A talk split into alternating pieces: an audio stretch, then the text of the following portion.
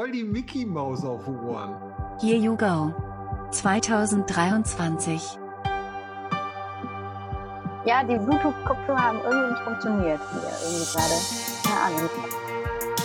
Ja, haben wir nicht hingekriegt. Wie soll der Urlaub? Ja, wir hatten ja auch einen ganz entspannten Tag. Folge 9. Früher war alles besser. Oder so. Schön. So, wollen wir anfangen oder was?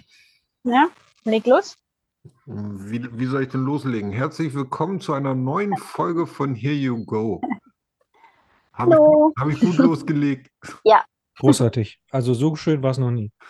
An der Stimme erkennt ihr, Steffen ist da und Mandy ist da. Mhm. Hi. Wieso, wieso hat Mandy eigentlich immer ein schlechtes Mikrofon? Echt? Hab ich? Also schlechter- Steffen meinte, er hört mich gut. Schlechter als das Studiomikrofon hier, meint er damit. Ach Liegt so. wahrscheinlich daran, dass wir nur ein Studiomikrofon haben und dieser Aufbau sich für draußen nicht gut eignet. Hm, Okay, mit anderen Worten, das, was alle anderen nicht wissen, ist, Mandy sitzt auf dem Balkon jetzt gerade. Genau, weil das Wetter so schön ist. Ja. Weil diese Frage kam, warum hat Mandy eigentlich immer so ein so schlechtes Mikrofon? Echt? Ja, Also mir ist es gar nicht so aufgefallen beim Anhören, dass das so schlecht war. zweite Frage aus dem Feedback. Mandy, geht's dir besser? Man hat letztes Mal gemerkt, dass du irgendwie was mit dem Hals hattest und du hattest auch erzählt, dass du krank bist. Oh Gott, das ist schon so lange her, dass ich das selber gar nicht mehr weiß. Aber ja, mir geht's gerade äh, gut. Bin Okay. nicht erkältet. Ja. Und gesund soweit, würde ich mal sagen. Okay. Wollen wir mit den Feedback-Fragen gleich weitermachen, weil ich hatte ja auch schon mal in einer anderen Folge angekündigt, dass ähm, ja, als wir uns so über das Thema Pflege unterhalten haben, da durchaus äh, drei Themen entstanden sind, ähm, die ich hier gerne mal mit reinnehmen möchte. Ähm, es kam eine Menge Feedback, gerade so zu diesem Bereich Pflege, dass ähm, viele gesagt haben, ja, ähm, das ist schon alles voll doll schlimm.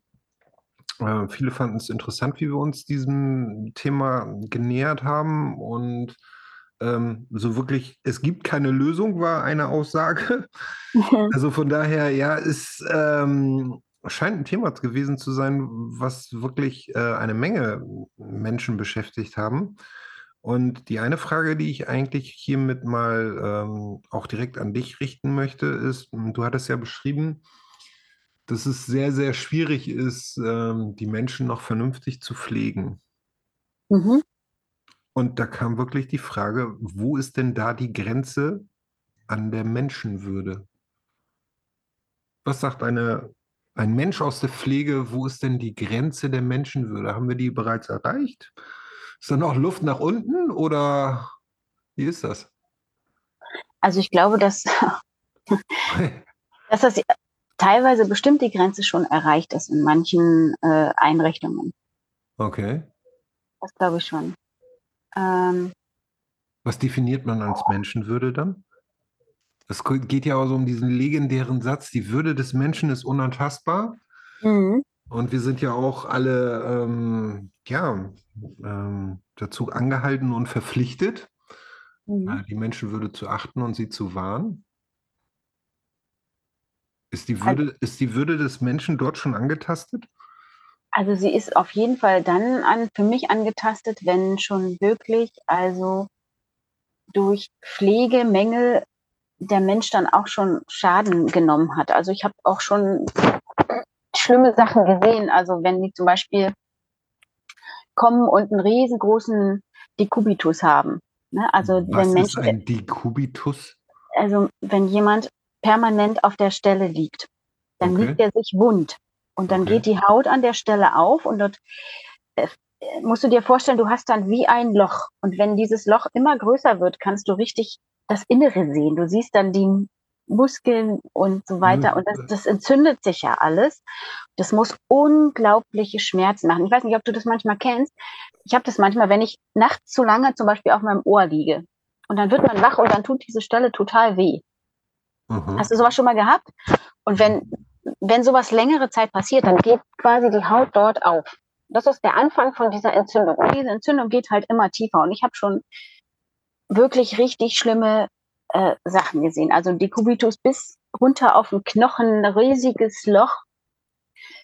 Also da ist auf jeden Fall dann, das sind große, grobe Pflegemängel dann. Ne? Also wenn, wenn einfach zu wenig Zeit ist, zum Beispiel die Menschen zu drehen. Was, ja, was man sich gar nicht vorstellen kann, aber ähm, ja, dann liegen sie halt permanent und zu lange auf einer Stelle. Und dann passieren solche Sachen. Und dann muss, ist ja eigentlich schon klar, da ist zu wenig Personal, um sich um die Leute zu kümmern. Kommt sowas häufig vor? Ich will es nicht wissen, ich weiß es nicht, ich kann es dir nicht sagen. Also ich, ich arbeite ja nun mal in einer Funktionsabteilung. Ich arbeite ja nicht richtig auf Station. Die sehen da bestimmt noch ganz, ganz andere Sachen. Ich habe ja, äh, ähm, die meisten Patienten, die ich sehe, die kommen jetzt nicht unbedingt aus einer Pflegeeinrichtung, okay. sondern die sind ja meistens noch zu Hause. Dort kommt sowas seltener vor. Es okay. gibt natürlich auch manchmal Menschen, die werden von den Angehörigen gepflegt. Ähm, da ist es dann natürlich auch Unwissenheit, zum Beispiel oder auch Zeitmangel. Äh, da kann sowas auch passieren. Aber ja, also ich glaube, die die meisten schlimmen Sachen, die sieht man eher noch so auf Station. Aber ab und zu landet sowas tatsächlich auch dann mal bei uns in der Abteilung. Ab und zu, wie viele Begegnungen hast du damit? Dass ich sage, dass ich sage, äh, der Mensch, also für mich fängt es ja schon an, wenn ich einen Patienten bekomme, der aus meiner Sicht nicht mehr äh, adäquat körperlich versorgt ist. Also wenn zum Beispiel schon, du siehst, also der ist nicht gewaschen, die Finger sind schmutzig, der Dreck hängt unter den Fingernägeln, die Nägel sind nicht mehr gepflegt, die, es findet keine Mundpflege statt. Drin im Mund ist alles verkrustet. Ähm, ja, dann, dann ist für mich schon, äh, das ist für mich schon menschenunwürdig. Okay. Ja, er liegt in seinen Windeln schon ewig lang, ist ja, wie gesagt, dann weißt du schon, das ist eigentlich so nicht mehr in Ordnung. Und das kommt häufiger vor. Was ein Verbrechen gegen das Grundgesetz wäre. Das ist die Frage, wo, wo, ab wann ist es denn dann ein Verbrechen? Steffen, wie siehst du das? Ich mag ja immer deine erfrischende, sehr krass sachliche Sicht darauf. Also ich habe in der Tat die Zeit genutzt und mal gegoogelt. Hm. Auf den Mann ist verlassen. Weil mich einfach mal interessiert hat, was bedeutet das eigentlich Menschenwürde? Und? Die, die Würde des Menschen ist unantastbar, steht ja. Haben wir alle irgendwann mal gelernt? Nee, ich nicht, aber äh, ich, hab, ich habe davon gehört. Du, glaube ich, auch nicht, ne? Hast du das gehört? Was? Hast du, hast du das noch gelernt? Oder hast du schon gelernt, der, das, äh, der, die das deutsche Grundgesetz, also die, das die Grundgesetz der Bundesrepublik, Grundgesetz, Deutschland, der genau. Bundesrepublik Deutschland? Oder kennst du nur die Gesetze der Deutschen Demokratischen Republik? Bin ich jetzt angesprochen? Ja, du. nein, nein, nein. Also ich bin ja, äh, warte mal, fünfte Klasse war ich, da äh, kam die Wende. Also ich habe schon noch die, die äh, Gesetze der Deutschen Demokratischen Republik kennengelernt. Wie, mhm. wie wir alle in der ersten Klasse. Ja, so ein bisschen halt. Aber nee, also ja, natürlich. Ähm, Was ist der erste Paragraph der Verfassung der Deutschen Demokratischen Republik gewesen? Okay. War nicht so wichtig wie die Menschenwürde, ist unantastbar. Könnte sein, dass das so ähnlich war. Irgend sowas in der Richtung. Okay. Ich gucke gleich nach. also, was ich, was, was ich interessant finde, ist, äh, laut äh, Wikipedia. Oh, die beste. mhm, ähm, ist äh, die Menschenwürde ein Wert, der allen Menschen gleichermaßen und unabhängig von ihren unterschiedlichen Untersch Entschuldigung, von ihren Unterscheidungsmerkmalen wie Herkunft, Geschlecht, Alter, sexuelle Orientierung oder Status zugeschrieben wird. Mhm. Das heißt mit anderen Worten, alle sind gleich. Ja, das heißt, äh, wenn du in der Pflege einfach alle Scheiße behandeln würdest, bräuchte, dürfte sich keiner beschweren. Hm, okay. Aber wie gesagt, wir haben ja jetzt erstmal Mandys Meinung äh, dazu bekommen, die aus der Pflege kommt. Und Entschuldigung, wenn ich das so sage, das deckt sich so ein bisschen mit meinem moralischen Kompass. Und wie ist das mit deinem? Meinst du nicht? Ja. Deckt sich das auch mit deinem moralischen Kompass, dass das ähm, keine Menschenwürde mehr ist, was Mandy beschreibt? Mm, Ja, absolut. Gut. Also man muss sich auch immer fragen, wenn das jetzt ein Verwandter von mir wäre, ne? Mutter, Vater, wie auch immer. Oh, damit schneidest du, damit schneidest du schon den nächsten Punkt nämlich an. Oh, Entschuldigung. Nee, so, alles, alles, alles, alles super. Weil du ja auch gesagt hattest, dass du ähm, dann doch eher die siehst, die äh, dann irgendwie von zu Hause kommen. Mhm. Ähm, ist ja somit die Fragestellung, weil wir ja auch mh, eine ganze Zeit und auch ähm, sehr emotional darüber diskutiert haben, wie man dieses Problem denn ja auch lösen könnte. Ähm, ist die Fragestellung, ist die Rückgabe des Pflegeauftrags an die Familie ähm, eine Option? Das heißt, dass man sich wieder darauf besinnt, wie man es äh, früher gemacht hat, mehrere Generationen unter einem Dach. Äh, die Jungen versorgen die Alten.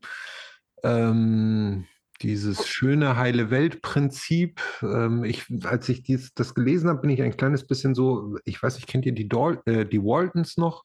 Mhm. Ähm, so ein bisschen daran erinnert worden. Ähm, wäre das eine Lösungsmöglichkeit, um unser Pflege- und Gesundheitssystem zu entlasten? Also das ist eine wirklich schöne, romantische, aber unrealistische, unrealistische Vorstellung. Weil wie sieht es denn heutzutage aus? Meistens müssen die Frauen auch arbeiten. Also beide Teile einer müssen arbeiten. Mann und Frau müssen arbeiten. So.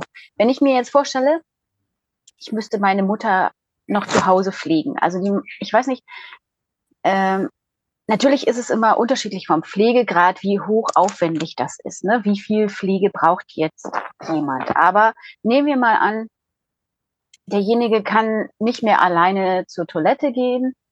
Ähm, er kann sich auch nicht mehr alleine anziehen. Er kann sich auch nicht mehr alleine fortbewegen. Dann ist das schon sehr, sehr aufwendig. Also da kann ich dann nebenbei nicht mehr arbeiten gehen-. Das wäre dann mein Job zu Hause. Mhm. Das muss ja auch, ich sag mal, bezahlt werden. Das muss man sich ja auch leisten können. Mhm. Ähm, und dann ist es ja so, mh, selbst wenn es dann mein Job wäre, müsste ja trotzdem immer noch Urlaub oder sowas zum Beispiel drin sein, weil wenn du pflegst, ist es wahnsinnig ähm, anstrengend Mhm. auch, ne? Und, und wenn der, wenn ähm, das Familienmitglied jetzt zu Hause ist, dann sind es ja auch 24 mal sieben Stunden. Das ist ungefähr so, naja, wie als hättest du wieder ein Kleinkind. Mhm. Aber, Nein, früher, aber früher hat man das ja so gemacht, ne? Gut, jetzt kann der Nächste sagen, da war auch die Lebenserwartung nicht so hoch.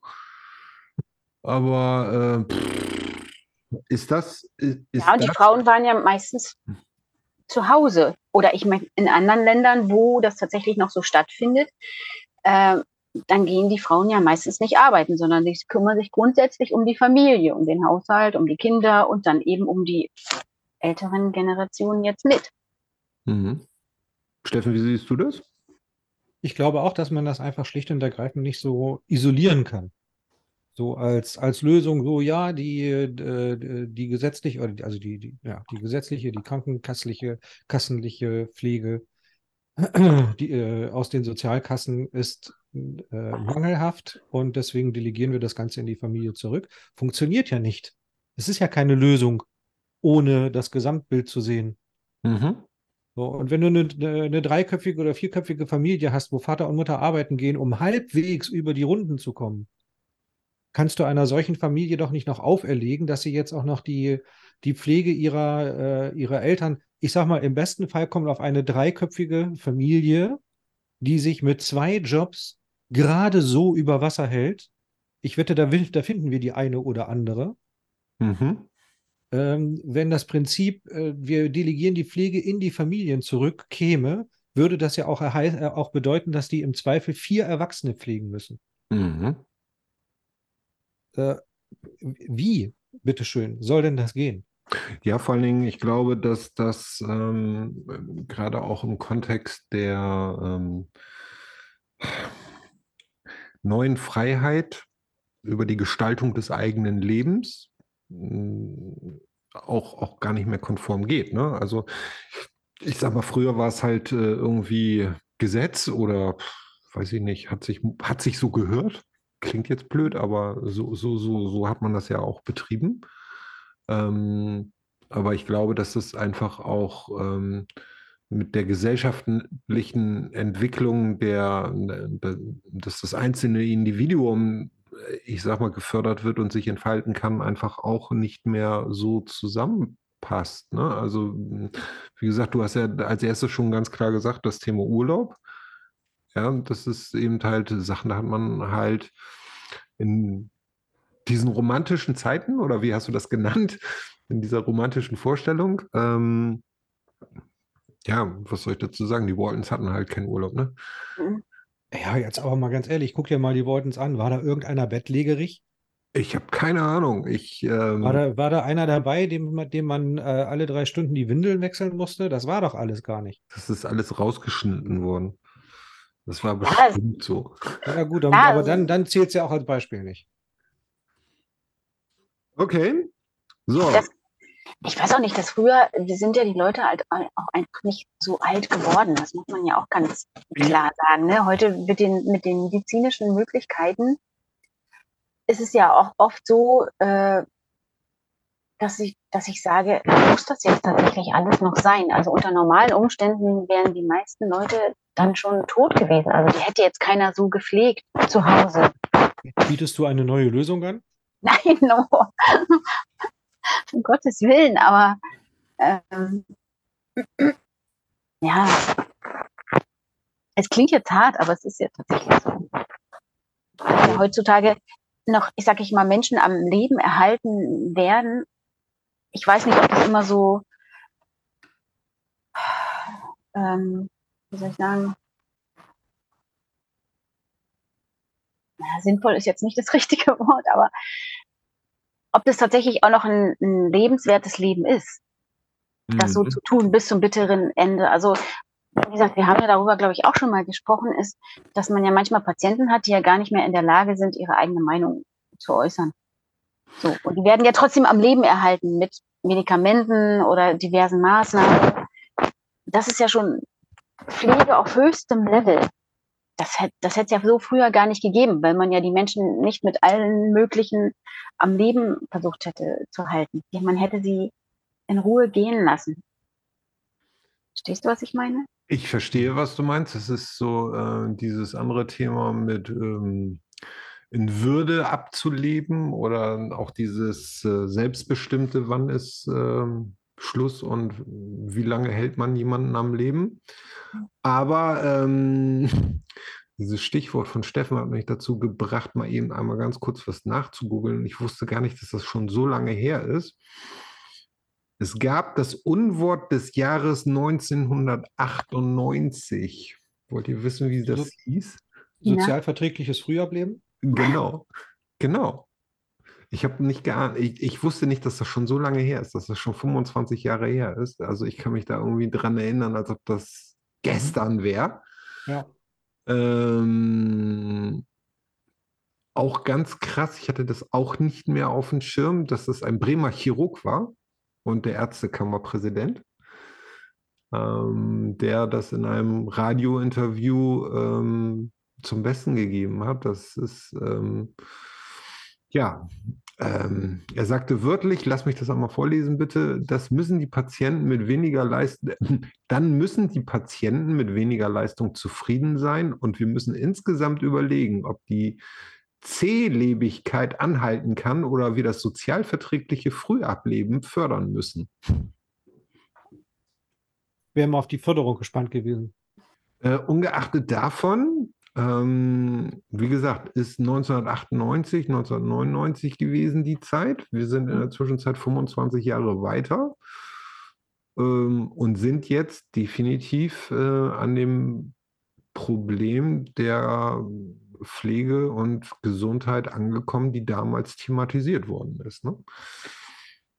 Mhm. Weil es ging eben halt um den Kontext, äh, um Liegezeiten, Anzahl der Krankenhäuser, Pflege, demografischer Wandel. Also all die Themen, Themen, worüber wir uns letztes Mal unterhalten haben, äh, hat man vor 25 Jahren ungefähr diskutiert über das sozialverträgliche Frühableben. Mhm. Das ist der erste Gedanke, der dir bei sowas durch den Kopf geht? Mandy? Mein erster Gedanke, ähm, ja, dass ich ja ganz oft eben die Situation habe, wo ich denke, ist das jetzt noch notwendig? Äh, sollten wir das jetzt noch tun? Und warum verdammt nochmal hat jetzt kein Arzt den Arsch in der Hose und zu sagen, nein, wir machen das jetzt nicht mehr? Aber du, du siehst das, Sinne- aber du das siehst das nicht ja das Gleiche, unter, ne? aber, aber du siehst das ja unter dem humanen Aspekt und nicht unter dem sozialverträglichen, oder? Genau. Ich sehe das unter dem humanen Aspekt, ja. Ja. Und es ist So. ja auch nicht dasselbe. So, aber ist schon ein Unterschied, wenn die Kasse sagt, ich schicke dir 100 Leute, guck mal, dass die 60 Besten durchkommen, den Rest lassen wir verbuddeln. Naja, so, also so kann man es natürlich nicht machen. Äh, oh, ja gut, wie würde man denn Also man gab's das, es, ich weiß nicht, äh, äh, kannst du dich daran erinnern? Es gab in der DDR, das gab es in der DDR auch. Es Echt? lief, ja, es lief nur unter einem anderen Titel. Na, Es war der sozialistische Tod. Der sozialistische Tod, jetzt werde ich neugierig. Ja, wenn du den sozialistischen Tod stirbst, dann stirbst du am ersten Tag deines Rentenbezugs. Okay. Oder, oder eine Stunde vorher. Das ist dann wahlfrei. aha. okay. Aber, Aber, äh, das aber es meint ja, es meint ja das Gleiche, ne? Sozialverträglich im Sinne von äh, Nichtbelastung der Sozialkassen. So, ja, Sozial, sozialverträgliches Frühableben ist dasselbe wie der sozialistische Tod. Nur in einem anderen Land. Was mich jetzt gerade ein, also ich wusste, dass es äh, so etwas, so eine Formulierung gab. Ich brauchte eben zwei, drei Versuche, bis ich äh, das gefunden habe, worum es ging. Was mich erschrocken hat, ist, dass du sofort die richtige Formulierung mit dem sozialverträglichen Frühableben hattest, eben. Hm. Steffen, woher weißt du sowas? Das hat mich auch überrascht. Ja, nicht posen, nicht posen. Posen kann man. Was, Posen was kann soll ich dazu sagen? Also, Das gehört zur Allgemeinbildung, oder nicht? Ähm, Ich weiß nicht, wollen wir eine Umfrage starten, wer sich aus der Zuhörerschaft daran noch dran, dran erinnern kann, dass das vor 25 Jahren durch die Medien ging? Und wie gesagt, ich hatte irgendwie das Gefühl, dass das maximal vor zehn Jahren war. Also würde ich dir recht geben. Ne? Also mich hat damals dieses Unwort des Jahres auch sehr beschäftigt, dass, dass man sich überhaupt getraut hat, es auszusprechen.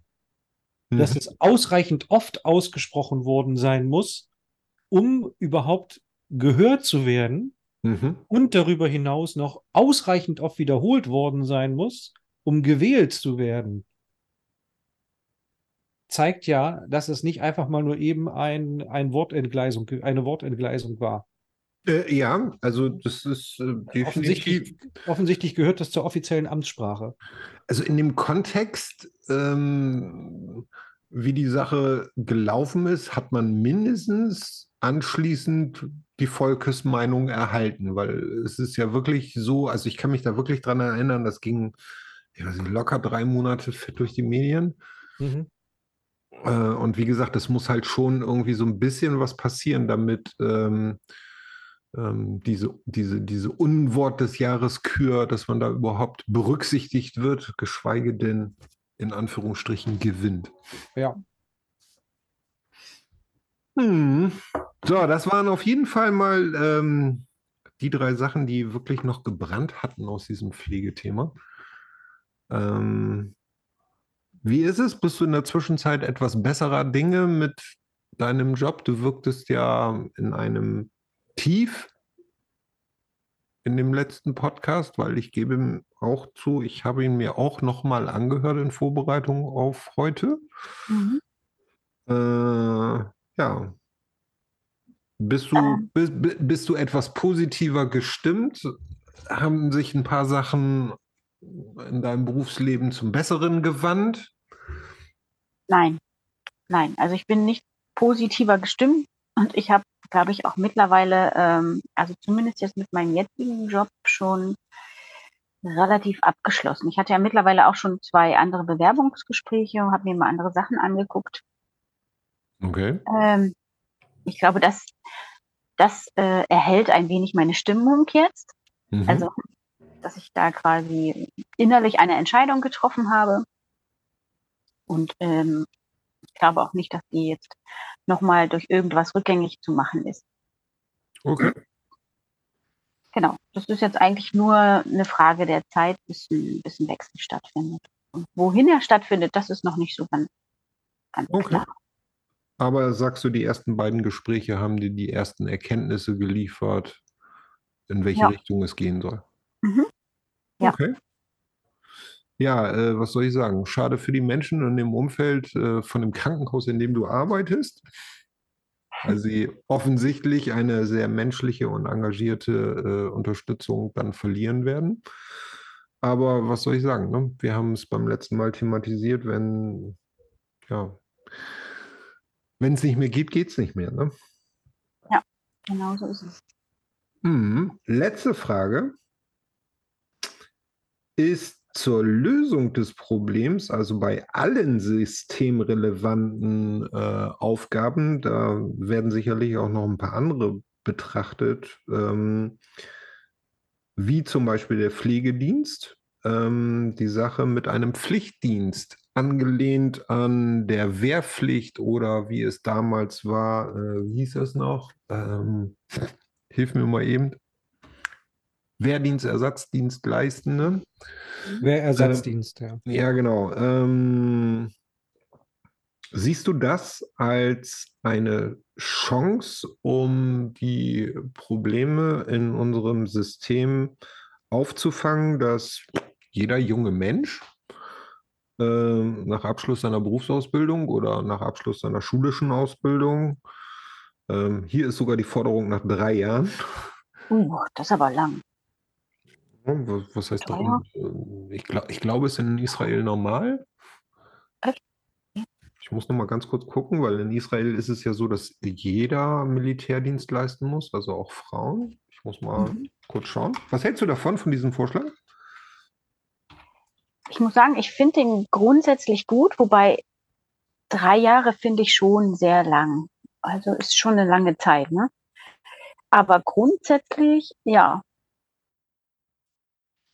Also Wehrpflicht in ich. Israel ist 24 Monate für Frauen und 30 Monate für Männer. Mhm. Ab dem 17. Lebensjahr. Mhm. Steffen, was hältst du davon? Ist das eine Lösung für unsere Probleme? Also ich bin mir nicht so ganz sicher. Ich habe erst überlegt, ja, die Wehrdienstpflicht ist ja anderth oder wenn es gab, die, nee, die gab's, gibt es auch gar nicht mehr, ne? Also, Ich glaube, die Nee, es mehr. Ne? nee, Moment, es gibt sie noch, sie ist ausgesetzt. Aha, okay, gut. Also ganz offiziell gibt es sie noch. Genau, also diskutieren wir mal nicht über ähm, vorhandene oder mangelnde rechtliche Grundlagen dafür. Aber ich habe erst gedacht, so bei, äh, für, für anderthalb Jahre, ähm, was will ich denn von den Leuten? Ich will doch eigentlich, dass sie einen, einen guten Job in der Pflege machen. Und ähm, soweit ich mich erinnere, muss ich mich dafür ausbilden lassen, richtig? Pflegekräfte sind examinierte Menschen, richtig? Nicht Ja, wobei exhumierte, es ja sondern auch die- examinierte. Wobei es ja auch die ähm, Hilfskräfte gibt, ne? Ja, okay. Also das würde dann ja mit dem, mit der Einschränkung bedeuten, dass wir die Zivildienstleistenden, so hieß es, glaube ich, auch mal, Ja, Ja, stimmt. genau. ja, dass wir die Zivildienstleistenden nur als Hilfskräfte einsetzen, So wie man es früher gemacht hat. nicht als äh, richtige Pflegekräfte. Ne? Denn ansonsten wär, hätte ich jetzt gesagt, anderthalb Jahre sind eigentlich ganz schön knapp, dafür, dass du ja auch ein bisschen was lernen musst, um einen, äh, einen Effekt zu erzielen. Also drei Jahre? Ja, sicher. Frage ist jetzt halt, ähm, nee, ist keine Frage. Ich würde es einfach mal ausprobieren, mal gucken, äh, wie sich das, was da so passiert. Mhm. Also es gibt ja verschiedene Möglichkeiten, was damit, äh, wie es laufen kann. Es kann zum Beispiel einfach gut laufen. Die Leute sind froh, dass sie nicht zum Bund müssen. Die Leute sind froh, dass sie äh, vielleicht drei Jahre vernünftig was äh, vernünftig eingesetzt werden, sehen, haben eine soziale Ader, machen das ganz hervorragend.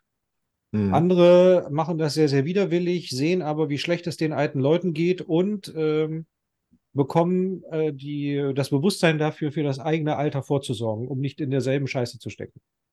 Also in diesem Vorschlag geht es wohl eher, wenn ich das richtig verstanden habe, darum, dass ähm, der Wehrdienst nur eine Variante wäre. Es geht um, ähm, aus dem Kontext heraus interpretiert, äh, um Dienst an der Gemeinschaft. Mhm. Also ähm, das kann genauso bedeuten, ähm, wie es, ich sag mal, früher im Zivildienst war. Äh, war es ja so, dass du äh, in diesen ganzen Modus, glaube ich, gar nicht reinkamst, wenn du irgendwie zehn Jahre THW, Feuerwehr oder so etwas machst. Ähm, also es geht schon dann schwerpunktmäßig wirklich Dienst an der Gemeinschaft, wo die Pflege einfach dazugehört. Ähm, und dann, so wie man früher vielleicht, also das würde ich zum Beispiel selber ganz sympathisch finden. Hm, früher war der Zivildienst eine Möglichkeit neben dem Wehrdienst. So heute würde ich sagen Zivildienst. Der Wehrdienst wäre eine Möglichkeit. Ja, also ich, ich halte das für eine gute Idee. Zum einen auch, weil man es vielleicht äh, schafft, äh, junge Menschen dann auch für diesen Beruf vielleicht zu begeistern, also den beruflichen Mhm. Weg tatsächlich dann in die Richtung einzuschlagen, also so einfach auch so Hemmungen abzubauen oder so negative Sachen. Und zum anderen, auch wenn jetzt jemand noch nicht ausgebildet ist, kann er durchaus schon wertvolle Unterstützung bieten. Und Also, wir haben, glaube ich Mhm.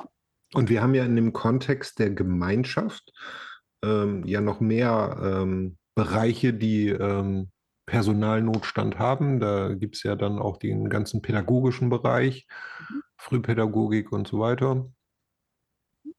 Steffen, was meinst du? Also ich überlege auch gerade, die, äh, also allein schon vom Wording her umzustellen auf so eine Art Volksdienst, Staatsdienst, was auch immer. Gemeinschaftsdienst. Gem, gem, ge- genau, Dienst, Dienst am, Dienst am Geme äh, an der An der. Gesellschaft. An der Gesellschaft. Gesellschaft ist schön. Super. Gesellschaftsdienst. Und dann ähm, da, wo gebraucht wird. Ne? Ich könnte mir auch zum Beispiel bei Kindergärten vorstellen, ähm, dass da ähm, Kräfte gebraucht werden. Und sei es nur Leute, die vielleicht am, den, den Spielplatz mal reparieren oder irgendwas. Korrekt. ähm, naja, genau. Und dann die einen gehen halt vielleicht zum Bund, die anderen gehen in, ins Krankenhaus, die anderen gehen in die Pflege. Manche gehen vielleicht in die, in, in die Schulen und machen Ersatzunterricht wahrscheinlich deutlich besser als die ausgebildeten Lehrer. Warum Weil sie, weil sie auch frischen, frischen Input haben. Ne? Richtig, genau, weil sie ja noch wissen, um was es geht. Okay, Eine coole Idee. finde ich auch. Finde ich auch. Die Aber war der Zivildienst, den wir hatten, der war doch mal so, ne? Also es war jetzt So, so, so, so ähnlich, ne? Also es ist, mh, also ich kann mich dran erinnern, also ursprünglich war es ja so, dass du erstmal Wehrdienst machen musstest. Dann, Nee. dann, Echt? Ja, ja, ja. Ja, Also, da, also du hast irgendwie pünktlich zu deinem 18. Geburtstag hast du dein Schreiben von der Bundeswehr bekommen Mhm. zur Musterung. Ähm, da musst du auch hin, egal ob ähm, in Ausbildung oder nicht. Dann konntest du einen Rückstellungsantrag stellen, äh, musstest du dann einen Beleg von deinem ähm, von deiner Ausbildung oder von deiner schulischen, von, von, von, von deiner Uni irgendwie beipacken, dass du dann zurückgestellt wirst für die Zeit, solange du noch in der Ausbildung bist oder noch am Studieren bist. So, und dann bist du gemustert worden nach Tauglichkeitsgrad und dann musstest du Wehrdienst leisten. Oder du hast den Dienst an der Waffe verweigert. An der Waffel. Ah ja, genau, an der Waffe. ähm, und konntest dann halt ähm, den Zivildienst machen, der, wenn ich mich recht erinnere, auch ein kleines bisschen länger war als der Wehrdienst. So, und dann gab es ja die ganz Extremen, die äh, den ähm, ganz zivilen Ersatzdienst gemacht haben, die dann ja gesagt haben, ich kann das mit meinem Gewissen nicht vereinbaren, sogar von der Bundeswehr bezahlt zu werden, weil äh, im Zivildienst ist es so gewesen, dass du dann trotzdem Sold bekommen hast. Ähm, was übrigens auch eine ganz spannende Sache war, es war echt nicht viel Geld. ähm, was vielleicht auch nochmal ähm, einen therapeutischen Wert hätte, mal unten anzufangen. Also das ist ja, ich gehöre ja durchaus zu den Menschen, die ähm, für das Berufsleben sich den Wehrdienst einfach einmal wieder zurückwünschen, um, damit sie einfach wissen, dass der Dienst gerade unten anfängt. Mhm. Ähm, aber nun gut, das ist ähm, Auch ein bisschen, dass es wehtun kann, wenn man die Fresse zu weit aufreißt. Ähm, ja oder auch ähm, durchaus das, ähm, ja, wie soll ich das sagen, ähm, ohne dass das falsch interpretiert wird. Also auch das, ähm, das, was eine einzelne Person anrichtet, eine Gruppe ausbaden muss. Äh, Ja. Also, dass, dass man ein Teil einer Gemeinschaft ist und lernt, sich ähm, quasi äh, in Gemeinschaften einzufügen. Sicherlich, auch das muss man ganz klipp und klar sagen, so wie es früher bei der Bundeswehr praktiziert wurde, äh, definitiv nicht immer konform mit unseren heutigen Werten. Ganz klar, ganz klar. Ähm, aber es ist eben halt auch so, dass die Menschen viel über Verantwortung und Nachdenken über ihr Handeln gelernt haben. ne? Was ein kleines bisschen aus meiner in der Zwischenzeit ähm, ja, alten Position, da können wir uns schon alt nennen? Können, können wir heute schon sagen mit die Jugend von heute? Kommt drauf Ja. an, wen du fragst. Äh, wenn, wenn Mandy schon Ja sagt, dann brauche ich dich nicht mehr So. fragen. Ja. Genau, ich Ja, so, ich, bin- ich, bin, doch. ich bin auch der Meinung, dass wir auf jeden Fall zu den, zu den Alten gehören. Ja. Ja, aber das ist, ähm, ich zu sag mal, denen, das die ist, äh, schon, schon, schon Altersstarrsinn haben. Und, Ja, äh, genau. Aber es ist eben halt so, dass dieses Bewusstsein für meine Auswirkungen auf ähm, andere Menschen eine Sache ist, die ganz, ganz vielen verloren gegangen ist, wo ich für mich selber sage, ja, okay, ich würde das wahrscheinlich korrelieren lassen mit äh, dem Aussetzen der Wehrpflicht. Ähm, ich weiß es nicht. Ich, ich, ich lasse das mal offen. Ich möchte ich möcht da eigentlich gar nicht so reinrutschen, die Jugend von heute, weil, ich weiß nicht, so alt fühle ich mich nicht. Ich bin zwar so alt, aber ich fühle mich nicht so alt. Äh, ich weiß nur, dass ähm, ich mit manchen Sachen aktuell nicht so ganz einverstanden bin und ich mir einfach wünsche, dass sie ein bisschen mehr Anstand hätten.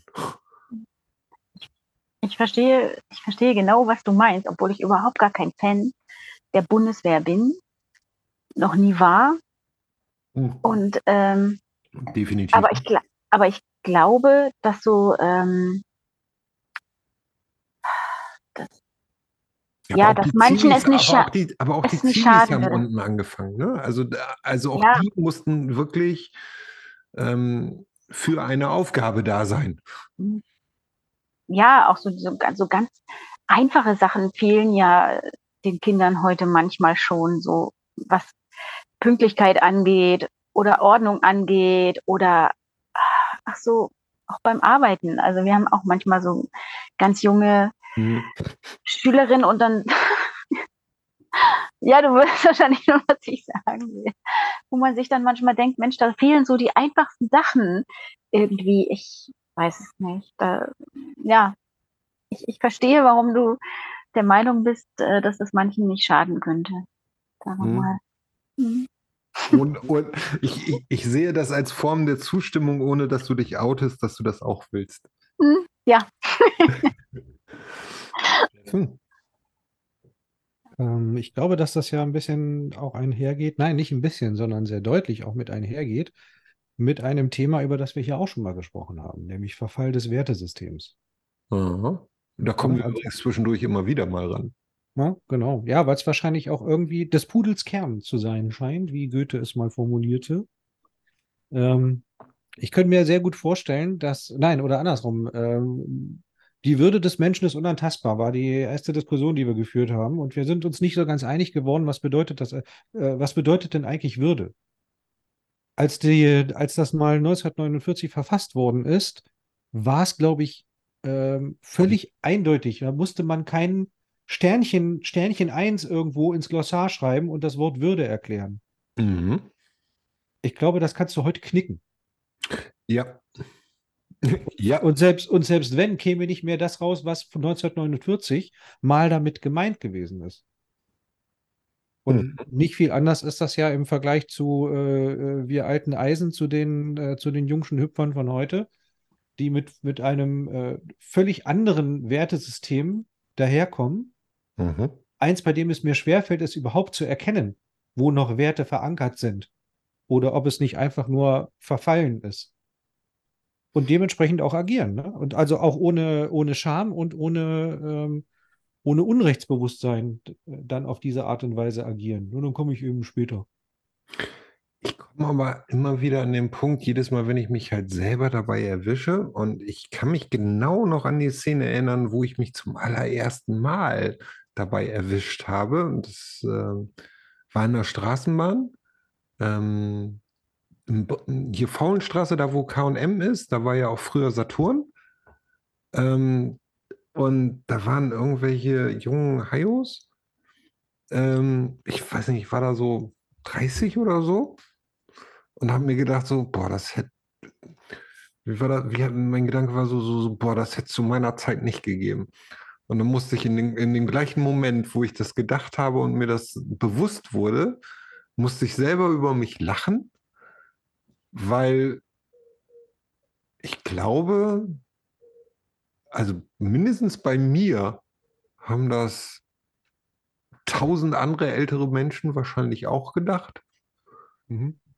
Ähm, es ist ja auch so, mh, also ich sag mal, meine Generation, wir haben eben halt auch viel herausgefordert und viele Regeln gebrochen und viele alte Werte ähm, gekappt, um das mal so zu sagen. Ne? So, aber ähm, es, es ist verdammt schwierig, ne? Also jede junge Generation muss ja das, das, das, das Konzept Gesellschaft ja einmal neu strapazieren.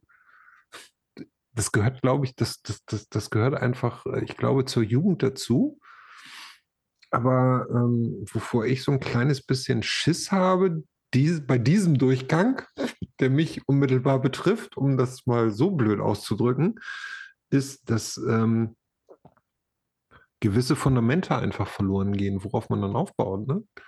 Also Aber meinst du mal, nicht, dass unsere Eltern das bei uns genauso gesehen haben? Genau, ich glaube Ja. nämlich auch.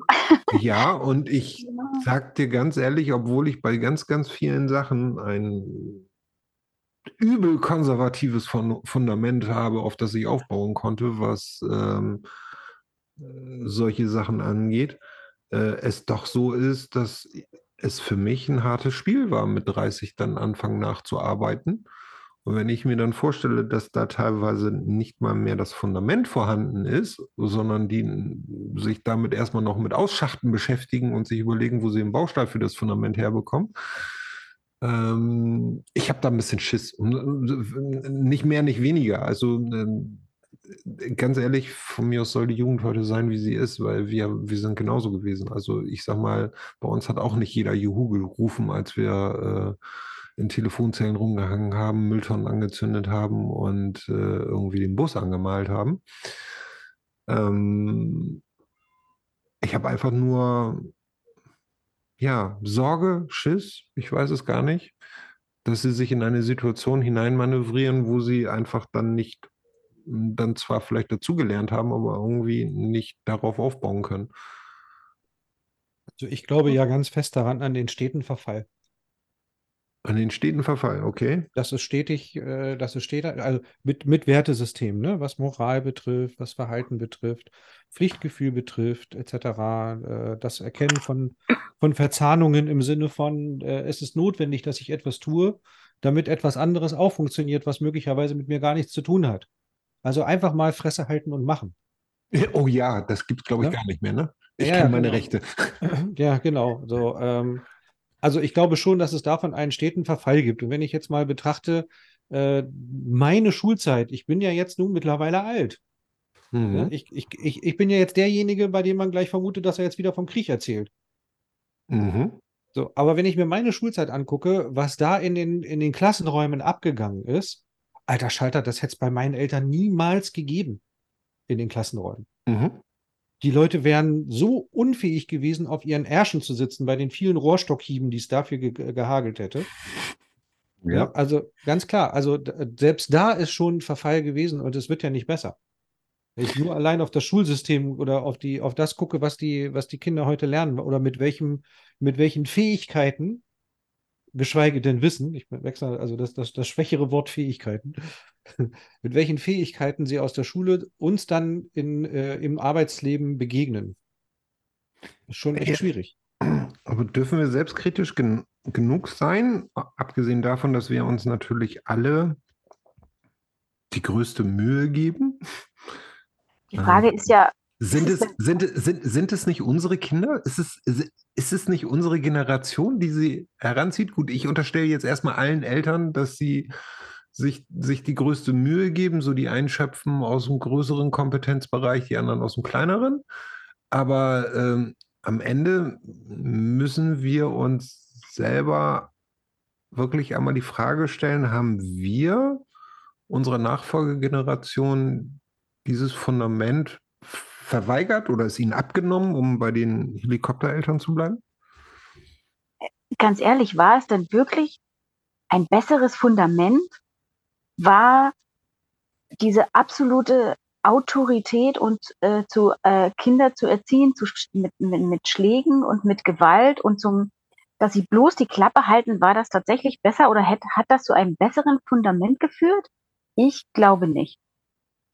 Ja gut, das ist Also nur jetzt als, als, als von unseren Eltern gewesen, was du gerade beschreibst. Genau, ja, oder ich sag mal, ich bin mit deutlich weniger Gewalt, zwar auch mit Gewalt aufgewachsen. Ähm, wir haben immer noch ein Gewaltproblem auf unserer Welt. Also ja klar, Gewalt nicht nur auf unserer nie, Welt, sondern auch in unserem Land. Also ja, ja, also Gewalt kann ja nicht die Lösung sein. Das heißt, wenn ich die Kinder mit Gewalt erziehe, muss ich mich ja nicht wundern, wenn sie später auch Gewalt anwenden. Das heißt, das kann ja auch nicht die Lösung gewesen sein. Das heißt, wenn jetzt weniger, wenn man es schaffen würde, jetzt für weniger Gewalt zu sorgen, wäre das ja kein Verfall. Ich meine jetzt aber auch eher, mh, ja, was, was Eigenständigkeit und äh, durchaus mh, die Fähigkeit angeht, ähm, Verantwortung zu übernehmen. Also wenn ich mir überlege, was ähm, wir früher, boah, ey, wir früher? Ähm, alles selber organisiert haben, worum wir uns selbst gekümmert haben, mit wie komme ich in die Disco, wie komme ich wieder zurück, äh, wie komme ich zum Schützenfest, wie komme ich wieder zurück, wie kriege ich Kohle zusammen für das, was mir wichtig ist. Ähm, haben wir da der nächsten Generation zu viel Verantwortung abgenommen und ihnen zu sehr aus unserem Wohlstand geholfen? Ja, also man kann jetzt, ich, für mich kann ich schon sagen, dass ich meinen Kindern viel abnehme. Also, dass sie wahrscheinlich nicht so selbstständig sind, wie ich es in dem Alter bereits war oder ja sein musste. Mhm. Ich kann daran aber jetzt noch nichts Schlimmes erkennen. Also es ist natürlich sicherlich immer äh, eine, eine Gratwanderung. Also, ich möchte da auch nie drüber urteilen, weil ich glaube, wirklich auch bei den allerschlimmsten Fällen bin ich immer noch davon überzeugt, dass alle Eltern ihr Bestmöglichstes geben. So, also ich würde nie die Beweggründe in irgendwas in Frage stellen. Steffen, wie siehst du das? Ich überlege gerade die ganze Zeit mehrere Seiten. Oh, jetzt multidimensional? Also zum einen, ähm, wenn ich jetzt mal meine Tochter betrachte. Weil das ist ja der Punkt, wir sind ja alle drei Eltern, ne? Ne? Genau. Also, wenn ich jetzt mal meine Tochter betrachte, da sehe ich schon durchaus und sehr deutlich die, ähm, äh, die sanfte Hand des Vaters, die, der, die den Weg dafür bereitet hat, dass meine Tochter heute hauptsächlich Interesse an Medien hat. Ich bin mir ziemlich sicher, wenn ich das frühzeitig hätte erkannt, wohin das dann läuft und entsprechend gehandelt hätte, würde sie vielleicht auch mal bei einer Fahrt im Ausland mit dem Auto mal aus dem Fenster gucken, statt aufs Handy. Mhm. Ne? Also Ich dieses, habe da auch versagt.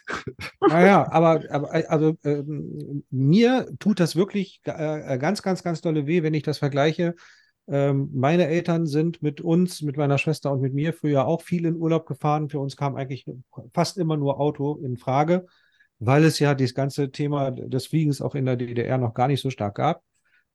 Abgesehen davon, dass es auch kaum bezahlbar gewesen ist. Aber es ist ja eine völlig andere Frage. Aber wir sind also auch sehr viel unterwegs gewesen und ich wäre niemals auf die Idee gekommen, irgendwie lieber ins Buch zu gucken. Über Handy brauchen wir nicht reden, das gab es noch nicht. Das äh, Internet war noch nicht mal als Idee gepfurzt worden, geschweige denn irgendwo existent.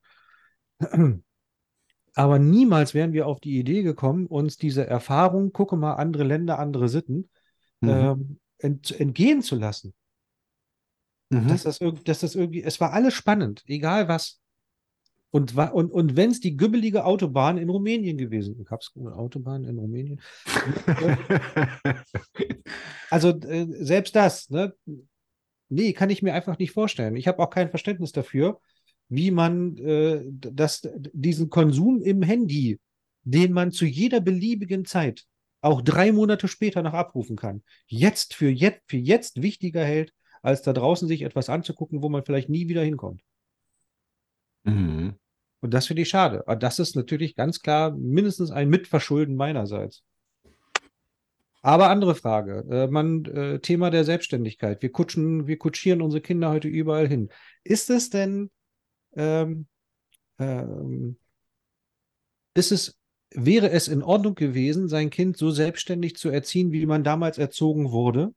Also, bitteschön, wenn du zur Disco willst und du möchtest erst um 1 Uhr nachts wiederkommen, dann sieh zu, wie du hin und zurückkommst.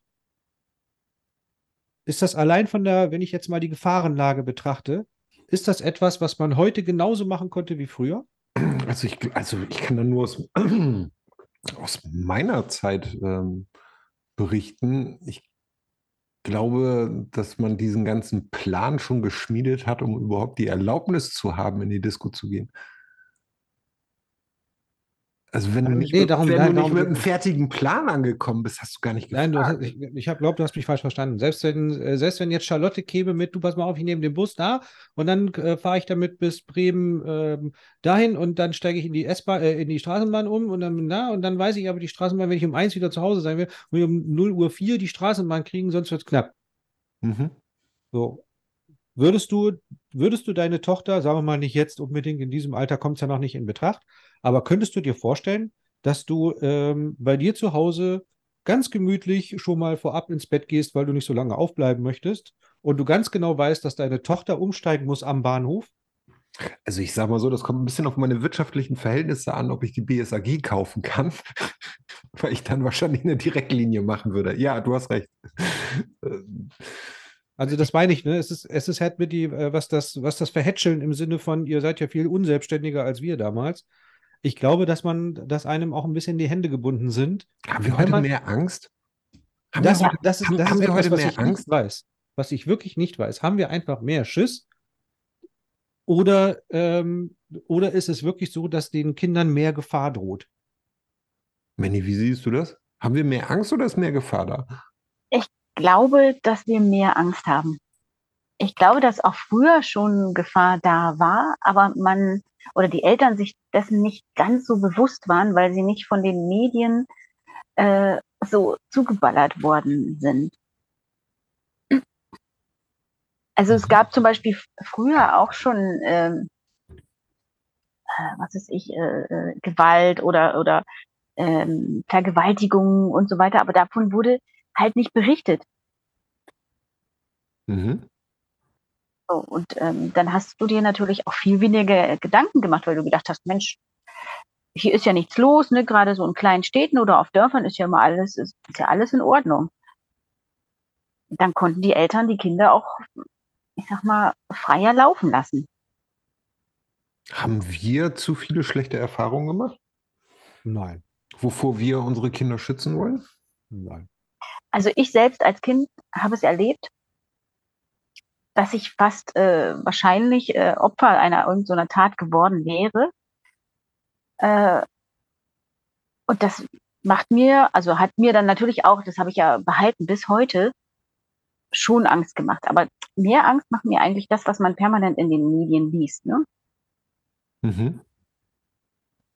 Das war, das war früher definitiv nicht so.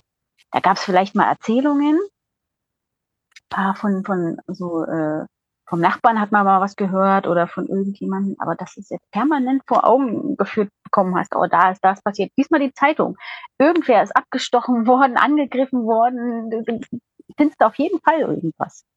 Das hast du in der Masse damals einfach nicht so gehabt. Steffen, brauchen wir ähm, eine Regulation der Medien, damit wir unsere Kinder wieder vernünftig großziehen? Müssen solche News unter den Deckel gehalten werden? Aus meiner Sicht habe ich zwei Extreme kennengelernt. Mhm. Und zwar. Ähm, Deswegen frage ich dich. Ja, deswegen. Ähm, äh, und, äh, und zwar der erste. Vor vielen, vielen Jahren, als ich noch ein kleines Schulkind gewesen bin und immer regelmäßig zur Schule gegangen bin, im Übrigen ganz alleine. Ähm, bei Wind und Wetter. Ich auch. Und auch bei Kälte und Ich Regen. auch. Und Als ich Schnee keinen Bock auf das Wetter hatte, bin ich getrennt. und, und Eis. Nee, so weit hatte ich es gar nicht. Ich glaube, auf der Strecke, auf der ich gelaufen bin, fuhr nur die ersten 100 Meter überhaupt ein Auto. Danach war es äh, Einkaufsstraße, wie man früher so sehr, wie man heute so gesagt hat. Egal, also ähm, es war Staatsbürgerkundeunterricht und ähm, wir hatten gerade zum Thema die unterschiedliche Medienberichterstattung in äh, kapitalistischen, also imperialistischen Ländern und äh, sozialistischen Ländern. Ich freue mich gerade wieder über den Erklärbär. Aha. So, und äh, dann ist natürlich von seitens der äh, damaligen BRD äh, die ganze Skandalliteratur als Beispiel herangeführt worden. Mit, äh, ich weiß gar nicht mehr was, keine, keine Ahnung. Ähm, und dann natürlich mit den Erklärungen dazu, dass gucken mal, das ist doch alles nur Hetze und äh, das ist ja, hat ja auch gar keinerlei informellen Inhalt und äh, keine Sau kann was mit diesen Informationen anfangen. Ist eigentlich nur dafür da, um, um Angst zu schüren, ähm, wo ich mir heute sage, mh, der Satz war ganz bestimmt nicht falsch. Aber mal egal. Aber ich fand es dann richtig große Klasse. Also ich frage mich bis heute, wie man der, An der Annahme sein konnte im Kultusministerium, dass ein solcher Vergleich tatsächlich irgendwie zur sozialistischen Meinungsbildung führt. Wenn du dann auf der einen Seite die, die bunten Tittenbilder aus der BRD siehst, als Skandalliteratur, ach übrigens hieß das bei uns Schund- und Schmutzliteratur, Okay. Und Danke. auf der anderen Schund- und Schmutzliteratur, ist ein ganz wichtiger Begriff, weil ich habe ich hab wegen Schund- und Schmutzliteratur mal einen Tadel gekriegt im Klassenbuch. Bei uns hieß das einfach nur Playboy. Ja, genau. Bei uns Zeitschriften. Egal. So, und auf der anderen Seite kam dann die, äh, ich weiß gar nicht mehr, was, was das war. Wir hatten ja, es, es gab ja auch regionale Zeitungen in der DDR, so zum Beispiel die Volksstimme. Und äh, hat, hattet ihr die auch, die Volksstimme, weil du gerade nickst? Also gehört habe ich mal, aber ich war ja noch viel zu klein. Ich habe da Okay, ja, noch keine ja. Zeitung gelesen. Also vielleicht habe ich sie Also, auch nur als regional, re, halt, vielleicht habe ich sie auch nur als regional empfunden, weil sie ja in Magdeburg gedruckt, also da die Druckerei dafür ist, ne? Mhm. Na, egal. Ähm, jedenfalls die Volksstimme und da stand dann als Headline auf der ersten Seite Spitzenkurita zum vierten Mal Mutter. Das kann ich, das könnte ich dir noch nachmalen. Wie das äh, der Spitzenkurita zum vierten Mal Mutter ist jetzt der Beweis dafür, dass bei uns eine zielorientierte, informationsorientierte Medienpolitik herrscht. Ich habe gedacht, die, die wollen mich echt verarschen. Das, das geht mir doch sowas von am Arsch vorbei, wie oft die Mutter geworden ist. Und also, ne, also auf der Weise, auf, auf der Seite hast du ähm, äh, die- diese, diese völlige Blödsinn-Information.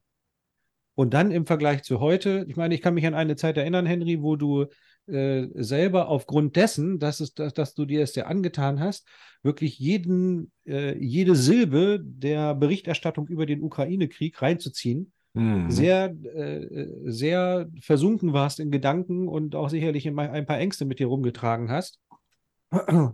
Also ich glaube schon, dass es nach wie vor darum gilt, geht, die äh, ähm, mit Medien Geld zu verdienen. Und Geld verdienen tust du man halt, tust du halt nicht damit, dass du da reinschreibst, hey, äh, der fünfte Tag in Bremen ohne Überfall auf der Straße. Mhm.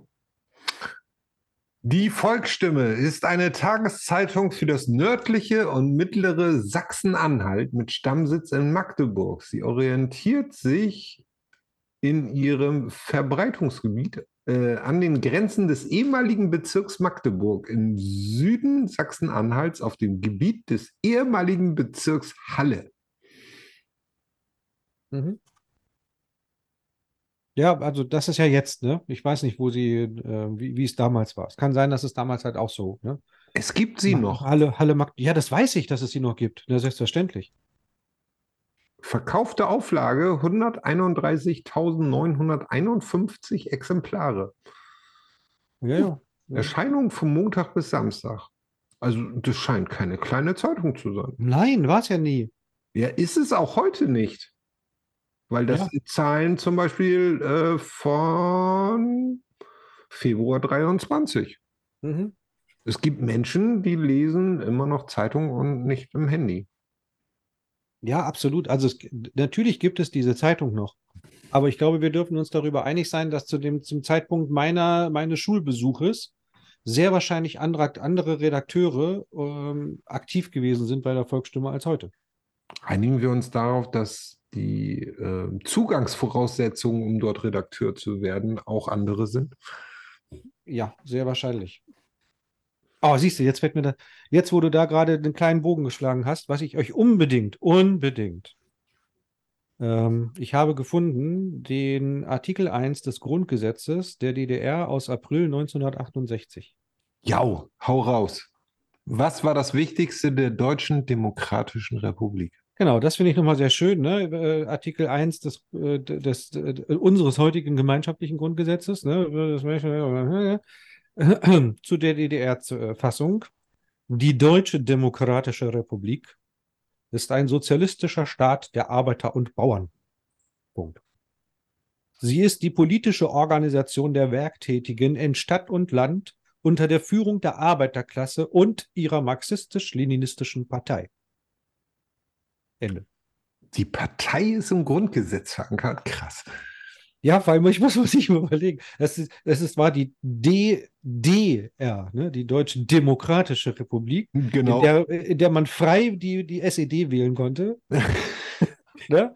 Aber wehe, sie wäre es nicht geworden. Also wehe, es wäre keiner hingegangen, dann hätte sie zumindest noch im Grundgesetz Gesetz gestanden, dass sie weiter regieren darf. Ist dir sowas früher nie aufgefallen? Nein. Okay.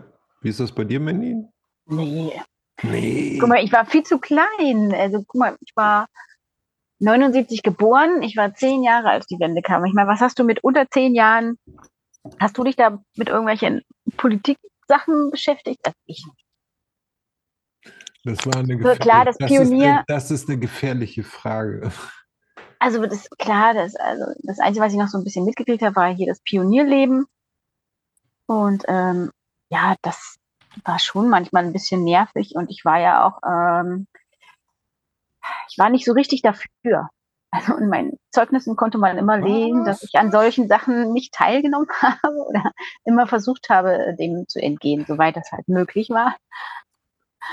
Also Ähm, ich, also ich glaube, eine Begegnung, meine erste Begegnung mit der Welt, mh, dass ich mir Gedanken darum gemacht habe oder die erste Wahrnehmung gemacht habe, was um mich herum noch passiert, außer das Spielzeug in meinem Kinderzimmer, äh, war nicht mit zehn, sondern mit elf. Wobei im Moment, nee, ich war da sogar noch zehn. In dem Jahr wurde ich elf. Ähm, das ist definitiv die Katastrophe von Tschernobyl. Das ist ähm, ähm, das erste Mal, dass ich wahrgenommen habe, dass irgendetwas da draußen ist, was irgendwie das Leben ähm, der Menschen beeinflusst und verändert. Das, äh, also, ich glaube, ich hatte das schon mal äh, erzählt. Also, Steffen habe ich es auf jeden Fall privat schon mal erzählt. Ich weiß gar nicht, ob ich das hier im, im Podcast schon mal gesagt hatte.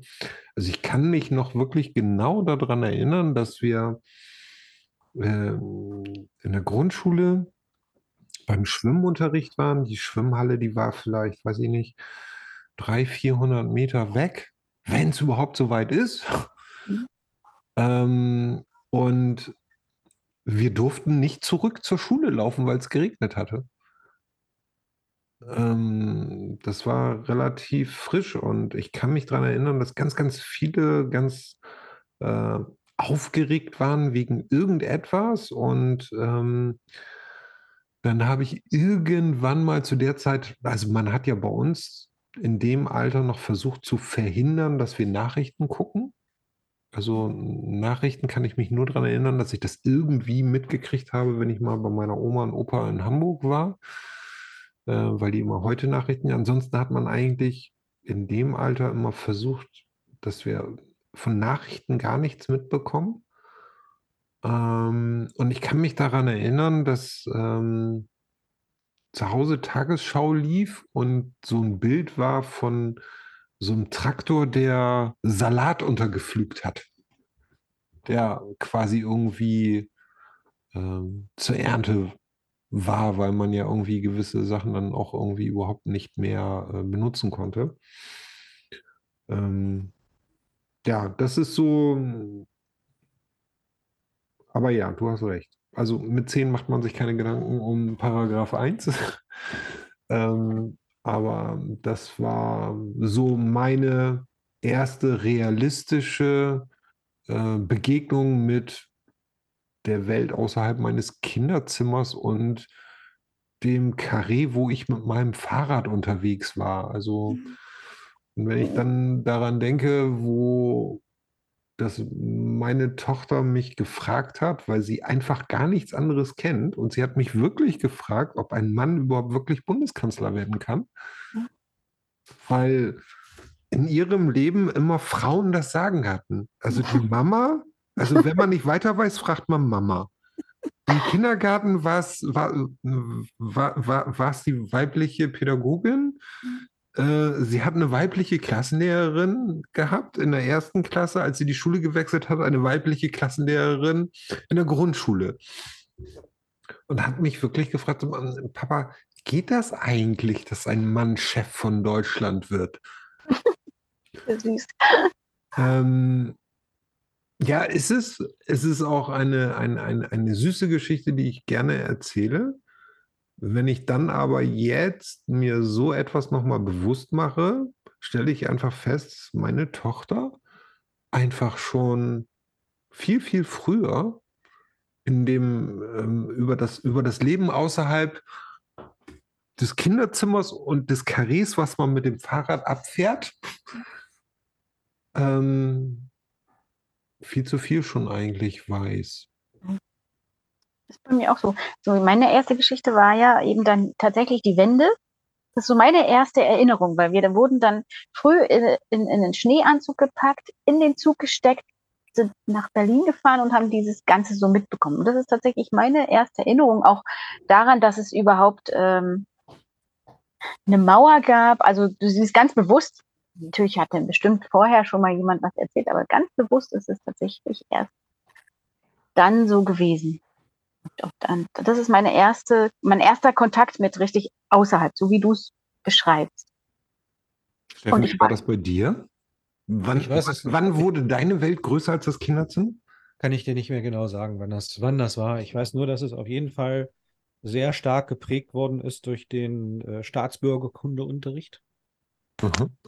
Ähm, weil man ja, ich weiß nicht warum, aber man fühlte sich ja genötigt, den äh, äh, einen, äh, eine riesige Kluft zwischen, also eine riesige Unterschiedskluft zwischen BRD und DDR, also beziehungsweise ja, äh, eigentlich ging es ja gar nicht darum. Es ging ja immer nur um den, äh, die sozialistische und die nicht sozialistischen Gesellschaftsordnungen.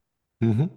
So, und äh, und es, ihr wart ja auch nie die Kapitalisten, also ihr wart natürlich auch die Kapitalisten, aber der Kapitalismus ist ja im Grunde genommen ist ja nur Geld, weißt du? Das, was euch ja ausgemacht hat, ist ja euer Imperialismus. Ihr wart ja auch immer Imperialisten. Und deswegen ähm, hat man dann auch versucht, zu einer recht frühen Zeit, wo man wahrscheinlich dachte, dass äh, Menschen in diesem Alter noch durch Bilder beeinflussbar sind, uns weiß zu machen, dass der, äh, dass der Westdeutsche, äh, der Nazi, der Imperialist äh, mit dem Messer zwischen den Zähnen hierher rüber, zu uns rüberkommt und uns abschlachtet. Aber Mhm. wie alt warst du denn, als dieser Staatsbürgerkundeunterricht da stattgefunden hat? weiß ich, weiß ich nicht, muss ja frühestens vierte Klasse, denke ich mal, oder sowas oder sowas. Ja, aber das deckt sich ja auch so mit 10, 11 Jahren, ne? Mhm. Ja, ja, könnte ungefähr sein. Also wie, ich weiß das Alter nicht mehr. Ne? Und das war so, das ist so plump, ne? weil es gab ja unglaublich viele Menschen in der DDR, die äh, Verwandtschaft im, in, in, Westdeutschland hatten. Mhm. Ne? Man hat es ja auch nicht richtig gemacht, sage ich mal. Ne? Man hat ja nicht erstmal irgendwie dafür gesorgt, dass, dass alle Familien sortenrein äh, links oder rechts der Grenze sind und hat dann die Grenze hochgezogen, sondern über Nacht, bam, hoch. Ne? So, und äh, ich bin ja ein, ein Kind einer Familie, der es genauso gegangen ist. Zwei, äh, ähm, ähm, na, äh, zwei Geschwisterteile meiner Schwester, äh, meiner Mutter waren dann plötzlich, nee, äh, eigentlich in allen Regionen vertauscht, äh, ver, ver, verstreut. Ein, der Bruder meiner Schwester wohnte in Hamburg, die äh, Schwester meiner Schwester wohnte in Westberlin und wir waren in Ostdeutschland. Mhm. Bam, und auf einmal äh, gab es diese Mauer und auf einmal waren die getrennt und, äh, und auf einmal waren sie unsere Feinde. Und dann kommt da so ein Staatsbürgerkundelehrer daher und erzählt uns mit irgendwelchen blutrünstigen Geschichten mit Messer im, äh, zwischen den Zähnen, kommen die hier rüber und schlachten uns ab, weil sie, äh, weil sie, weil sie unser Gebiet haben wollen, weil wir auch so rohstoffreich sind. Und das alles so super interessant gewesen ist, das ganze, die ganzen Rohstoffe der DDR. Und zack, weg ist die Verbindung. Hallo? Hallo? Hallo? So. Und wo geht es jetzt weiter? Äh, ungeachtet dessen, also, ähm, mir ist gerade aufgefallen, dass wir heute sowieso den Jahrestag des Mauerbaus haben. 13.8. Echt? Ich, ich habe vorhin gesehen, heute ist der Jahrestag des Elefanten. Oder das Jahr des Elefanten? Nee, am 13.8.61. Ach so, ja. 13.8.61 äh, Ja. hat man dann gesagt, so, moin, wir haben hier mal ein bisschen Zaun. Niemand hat die Absicht, eine Mauer zu errichten.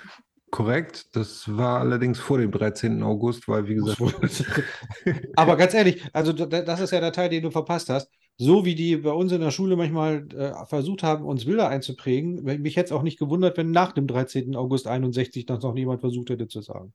okay. Ist das so? Ja, also ich, ich sag mal so, der Versuch, so die Mauer ist gar nicht von uns gebaut worden. Die hat der, die, wenn ihr mal guckt, wo die angefangen worden ist, das muss irgendeiner von den Amerikanern, die ist ja im amerikanischen Sektor, ist die doch angefangen worden. So. Ich Ah, weiß nicht mal, ob das stimmt, das spielt keine Rolle. Okay. Ist mit deiner Sichtweise von heute ähm, das etwas, was du ähm, dem Staat DDR im Nachhinein wirklich zutrauen würdest? Was? Ähm, die Wahrheit so zu verfälschen? Hä? Die DDR hat Wahrheiten verfälscht bis ins Schlimmste hinaus. Also Ja. äh, ja, um deine Frage zu beantworten, ja, das traue ich ihr zu. Okay, ich äh, gehöre wirklich zu den Menschen, die sich mit der Geschichte der DDR nicht wirklich ganz intensiv beschäftigt haben. Hast du da Aber das so- ist, das ist ja keine, das ist ja jetzt, ähm, das ist ja nicht DDR-spezifisch. sondern? Ich traue auch äh, der, der aktuellen deutschen Regierung sowohl ihre, al- also sowohl ihr als auch ihrer Vorgänger absolut zu, Wahrheiten so zurechtgebogen zu haben mit Hilfe der Medien, um ein bestimmtes Ergebnis zu erreichen oder um einer, einer bestimmten äh, Anklage zu entgehen. Okay. Ich habe kein Beispiel dafür jetzt. Also, Aber, aber du traust es ihnen zu, das, das muss ja erstmal reichen. Man muss ja nicht immer alles mit einem Beispiel untermauern, oder? Ja, ich traue Ihnen das absolut zu. Ich glaube, dass jede Regierung so gut lügt, die, um ihre Position zu stärken. Hm, Das heißt, du bist ein allgemeiner Regierungskritiker und nicht unbedingt ein Regimekritiker der DDR. Richtig, genau. Wie ist das bei dir, Mandy? Weiß nicht, weiß nicht genau, ob das wirklich eine, eine, eine Form der Kritik ist. Es ist ja erstmal nur eine Feststellung. Genau, äh, man muss ja auch nicht immer irgendetwas kritisieren, oder? Mandy, wie ist das bei dir? Also ich weiß ja nun mittlerweile, dass es bei der DDR so war. Somit äh, ist es ja nun mal Fakt. Ähm, bei der aktuellen Regierung glaube ich es jetzt eigentlich nicht, muss ich sagen. Aber das liegt wahrscheinlich immer daran, dass ich grundsätzlich, solange nicht das Gegenteil bewiesen ist, immer an das Gute glaube. Oder dass Okay. jemand, also Das im heißt, guten das heißt, Sinne handelt, also jetzt nicht vorsätzlich irgendwas erschaffen würde. darf ich provokant fragen, wenn du sagst, dass du an das Gute glaubst, glaubst du, dass unsere Regierung im Moment gut handelt?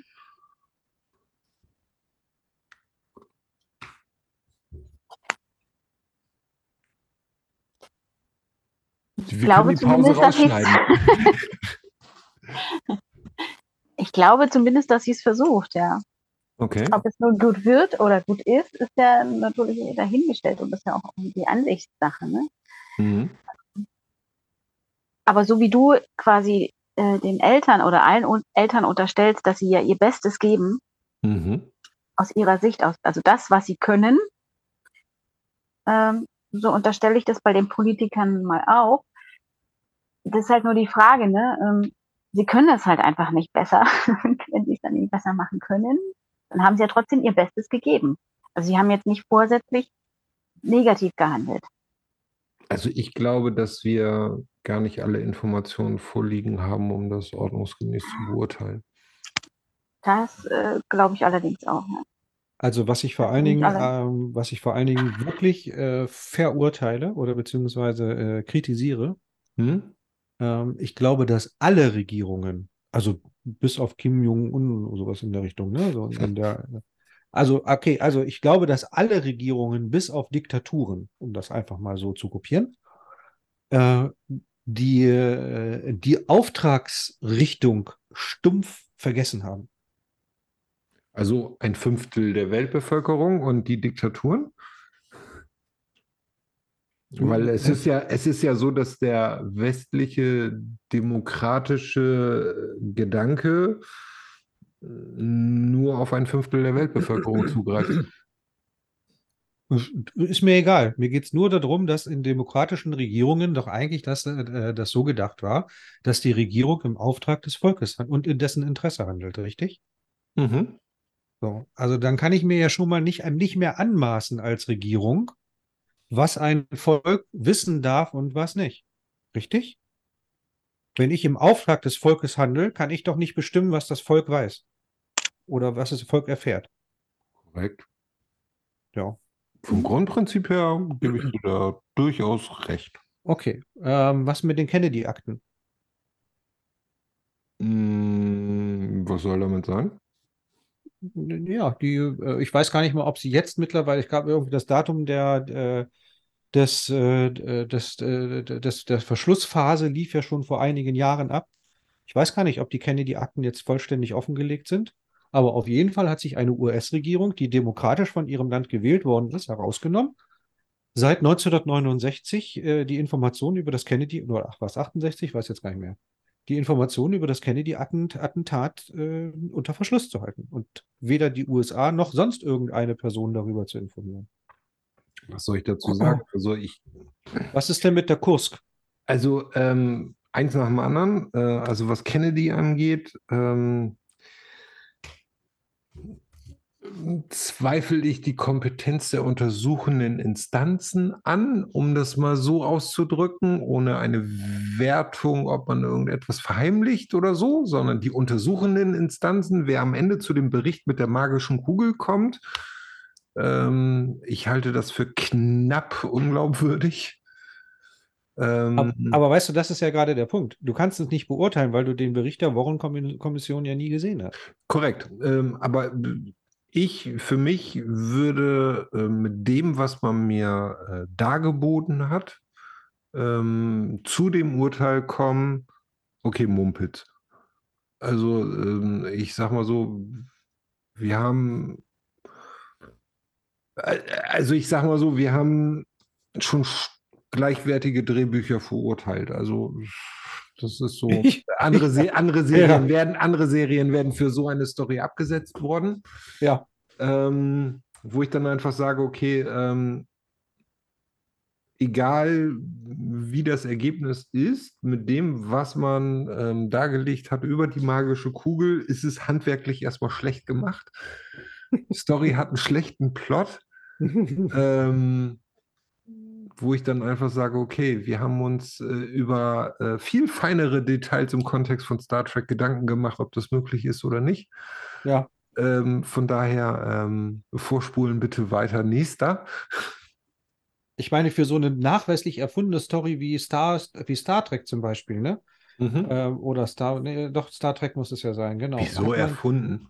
hat man die, hat man die klingonische Sprache sogar entwickelt. Ja? Ne? Und die Sprache der Ferengi und so weiter. Das ist echt, da hat man sich wirklich Mühe gegeben. Da ist das, was Mhm. die Warren-Kommission ausgespuckt hat, wirklich mager gegen. Mhm, Das stimmt. ja. So, was wolltest du zur Kursk noch sagen? Ähm, ich glaube, ich, ich, äh, warte mal, ich glaube, die Kursk, das Thema ist so alt, dass man und nicht jedem so präsent, ähm, dass du das, glaube ich, einmal kurz zusammenraffen musst. Also ich bin, ich bin mir nicht muss, ganz sicher. weil, weil, weil man muss eben dazu sagen, das ist halt auch schon ein paar Tage her, ne? Ja, also ähm, Mandy ist jetzt gerade ein bisschen, äh, ein bisschen dichter dran, aus dem einfachen Grund, weil ich vor, vorgestern, äh, vor kurzem erst, ähm, die äh, deutsche, deutsch-amerikanische, weiß ich nicht mehr, Verfilmung über die Estonia gesehen habe. Mhm. Ein ähm, qualitativ unglaublich schlecht gemachter Film Mhm. trotz guter Schauspieler, also Jürgen Prochnow zum Beispiel äh, mit dabei. Ähm, also das hatte äh, bei mir noch mal so ein bisschen was, äh, was hochgeholt. Und ich bin mir jetzt nicht ganz sicher, ist es die Estonia gewesen, die man unter Beton vergraben hat, oder war es die Kursk? Weißt du das noch? Mm, Also die Kursk ist auf jeden Fall ähm, durchgesägt worden und der Bug ist geborgen worden. Aha, dann war, dann ist die Estonia unter Beton vergraben worden. So, und die Estonia war ja äh, die Fähre, Ja. wo dieses, was ja irgendwie auch als äh, Massengrabstätte, ich glaube, deklariert worden ist und die Menschen, die dort gewesen sind, um Untersuchungen gemacht haben, verurteilt worden sind wegen ähm, Schändung einer Grabstätte. Naja, genau. Das hat man ja. Ähm, warte mal ganz kurz, ich muss mal was googeln. Ähm, das hat man ja relativ schnell äh, so hingebogen, weil es ja internationales Gewässer gewesen ist oder Mhm. internationales Gewässer ist. Und man dort ja keinem vor, äh, äh, ver verbieten oder erlauben muss, wa- was er machen möchte, zum Beispiel tauchen. Mhm. Musste das ja schnell da. Also du bist jetzt wieder bei der Kursk, ja? Nein, nein, ich bin bei der Estonia. Die Estonia kann nicht freiwillig getaucht sein. Nein, äh, ähm, wenn du jetzt äh, Zweifel an der Geschichte der Estonia hast und du wolltest darunter tauchen, Ja. kann dir das aufgrund der Internationalität des Gewässers dort keiner verbieten. Ne? Es sei denn, weil ich deklariere es international als Grabstätte und be bezichtige dich dann der Schändung. Mhm. So, ich wollte nur mal gucken, wie tief ähm, liegt denn die Kursk? Weißt du das zufälligerweise? Mm. 108 Meter. Die Kursk liegt in 108 Metern Tiefe.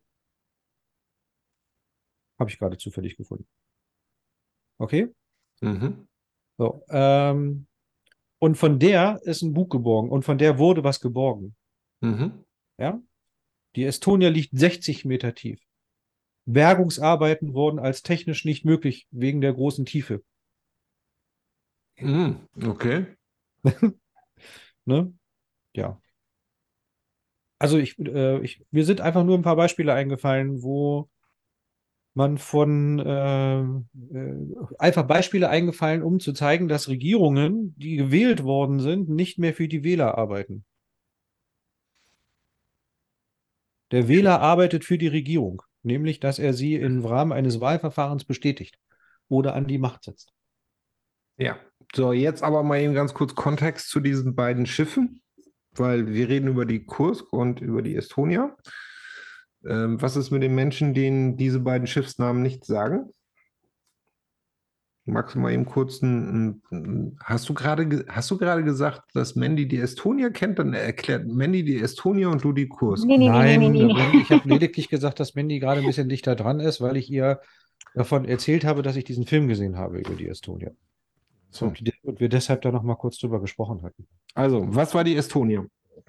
Die Estonia ist ein Fährschiff von Tallinn nach, ähm, wie heißt denn die, äh, die, die, äh, der, der finnische Anlaufhafen da? Helsinki. Helsinki, genau. Genau, von Tallinn nach Helsinki. und Also ist, Fähre, die von hier nach da fährt. genau, ist einfach nur eine Fähre, ne? Also ganz normal mit Autofähre und so weiter kann man ein bisschen, also kann man ein bisschen Auto mitnehmen und ein bisschen, bisschen Mensch mitnehmen. So, ähm, und dann ist, ich gucke gerade, wann die gesunken ist. Reichen wir nach durch Verweis auf den äh, Artikel. Am 28. September 1994 auf dem Weg von Estland nach Schweden wollte sie diesmal. Hm. Es war die größte zivile Schiffskatastrophe in Europa nach dem Zweiten Weltkrieg. 852 Menschen starben, 137 haben überlebt. Mhm. Und dann ist jegliche Aufklärung über den, äh, über die Ursache ähm, der, der, der dieser Schiffskatastrophe boykottiert worden. Mhm. Und darüber gibt es auch einen guten Film, also was einen guten Film? Gibt es halt auch einen Film, der jetzt sehr, sehr schonungslos, muss ich sagen, ähm, gemacht worden ist. Wie gesagt, der, der, der guckt sich ein bisschen wie so ein Film aus den 70ern. Das finde ich ein bisschen schade, weil er ja auch so alt gar nicht ist. Mhm. Aber so von der, von der, von der Filmqualität her gu guckt er sich so ein bisschen wie ein Film aus den 70ern. Aber ähm, inhaltlich durchaus sehr gut gemacht. So, dieses Schiff ist gesunken und das ist jetzt traurig und schade. Und äh, was macht dieses Thema, die, dieses Schiff jetzt zum Futter für Spekulation und Verheimlichung? Äh, weil es ja zwei Varianten gab, also zwei Hauptvarianten gab, die äh, auch während das Ganze noch in den Medien heißer diskutiert worden ist. 19, äh, was hatte ich gesagt? 94? 97, ne? 94. Nee, 94, 94. 1994 etwas heißer diskutiert worden ist, ging es immer, immer um zwei Sachen, nämlich der offi die offizielle Aussage, ja, diese Estonia war ja eine Fähre, wo du vorne in den Bug reinfahren konntest. Weißt du, was ich meine? Ja. Die konnte den Bug ja so anheben, ne, so die, also quasi die Fresse aufreißen und dann konnte man dort reinfahren. Und äh, diese Bugverankerung, die sei wohl durch, den, durch die schwere See gebrochen. Mhm. Dadurch hätte sich die Bugklappe geöffnet und Wasser wäre eingedrungen. Okay. Und das hätte, diese, das hätte die Fähre versenkt.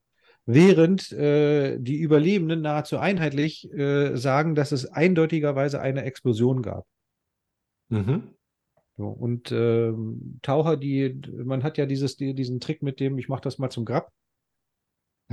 Den hat man ja äh, aus der Not heraus gemacht, weil man, weil es Taucher gegeben hat, die dort runtergetaucht sind.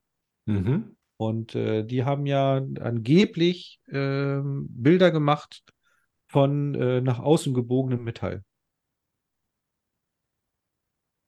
Mhm. Ne? Das heißt also Explosion von innen.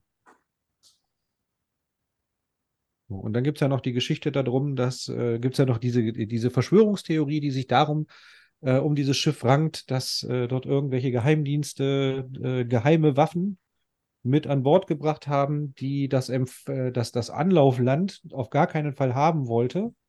Und deshalb äh, der Geheimdienst des Anlauflandes, äh, in diesem Fall also Schweden, nicht, nicht, nicht Finnland, ne? Wir hatten, Mandy, wir hatten ja über äh, Finnland gesprochen. Also, Mhm. dass der, dass der schwedische Geheimdienst das Boot, äh, das Schiff versenkt haben soll, vorsätzlich, um die, diese Biowaffen oder äh, atomaren Waffen oder sowas, die da in irgendeinem LKW gelegen haben sollen, nicht mit, äh, nicht ins Land zu bekommen. Mhm. Was dann wiederum auch erklären würde, warum die, ich muss mal gucken, äh, also nachweislich ist doch ein, äh, ein Schiff ist doch in Beton gegossen worden, und das kann eigentlich nur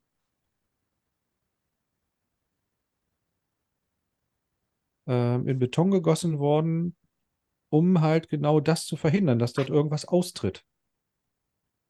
Hm, Ich glaube, da vermischst du jetzt irgendwie äh, Ja, das, die, das die, Gefühl habe ich auch. die Geschichte um den Reaktor Tschernobyl Nein, nein, nein, nein, nein, mit nee, dem Sarkophag.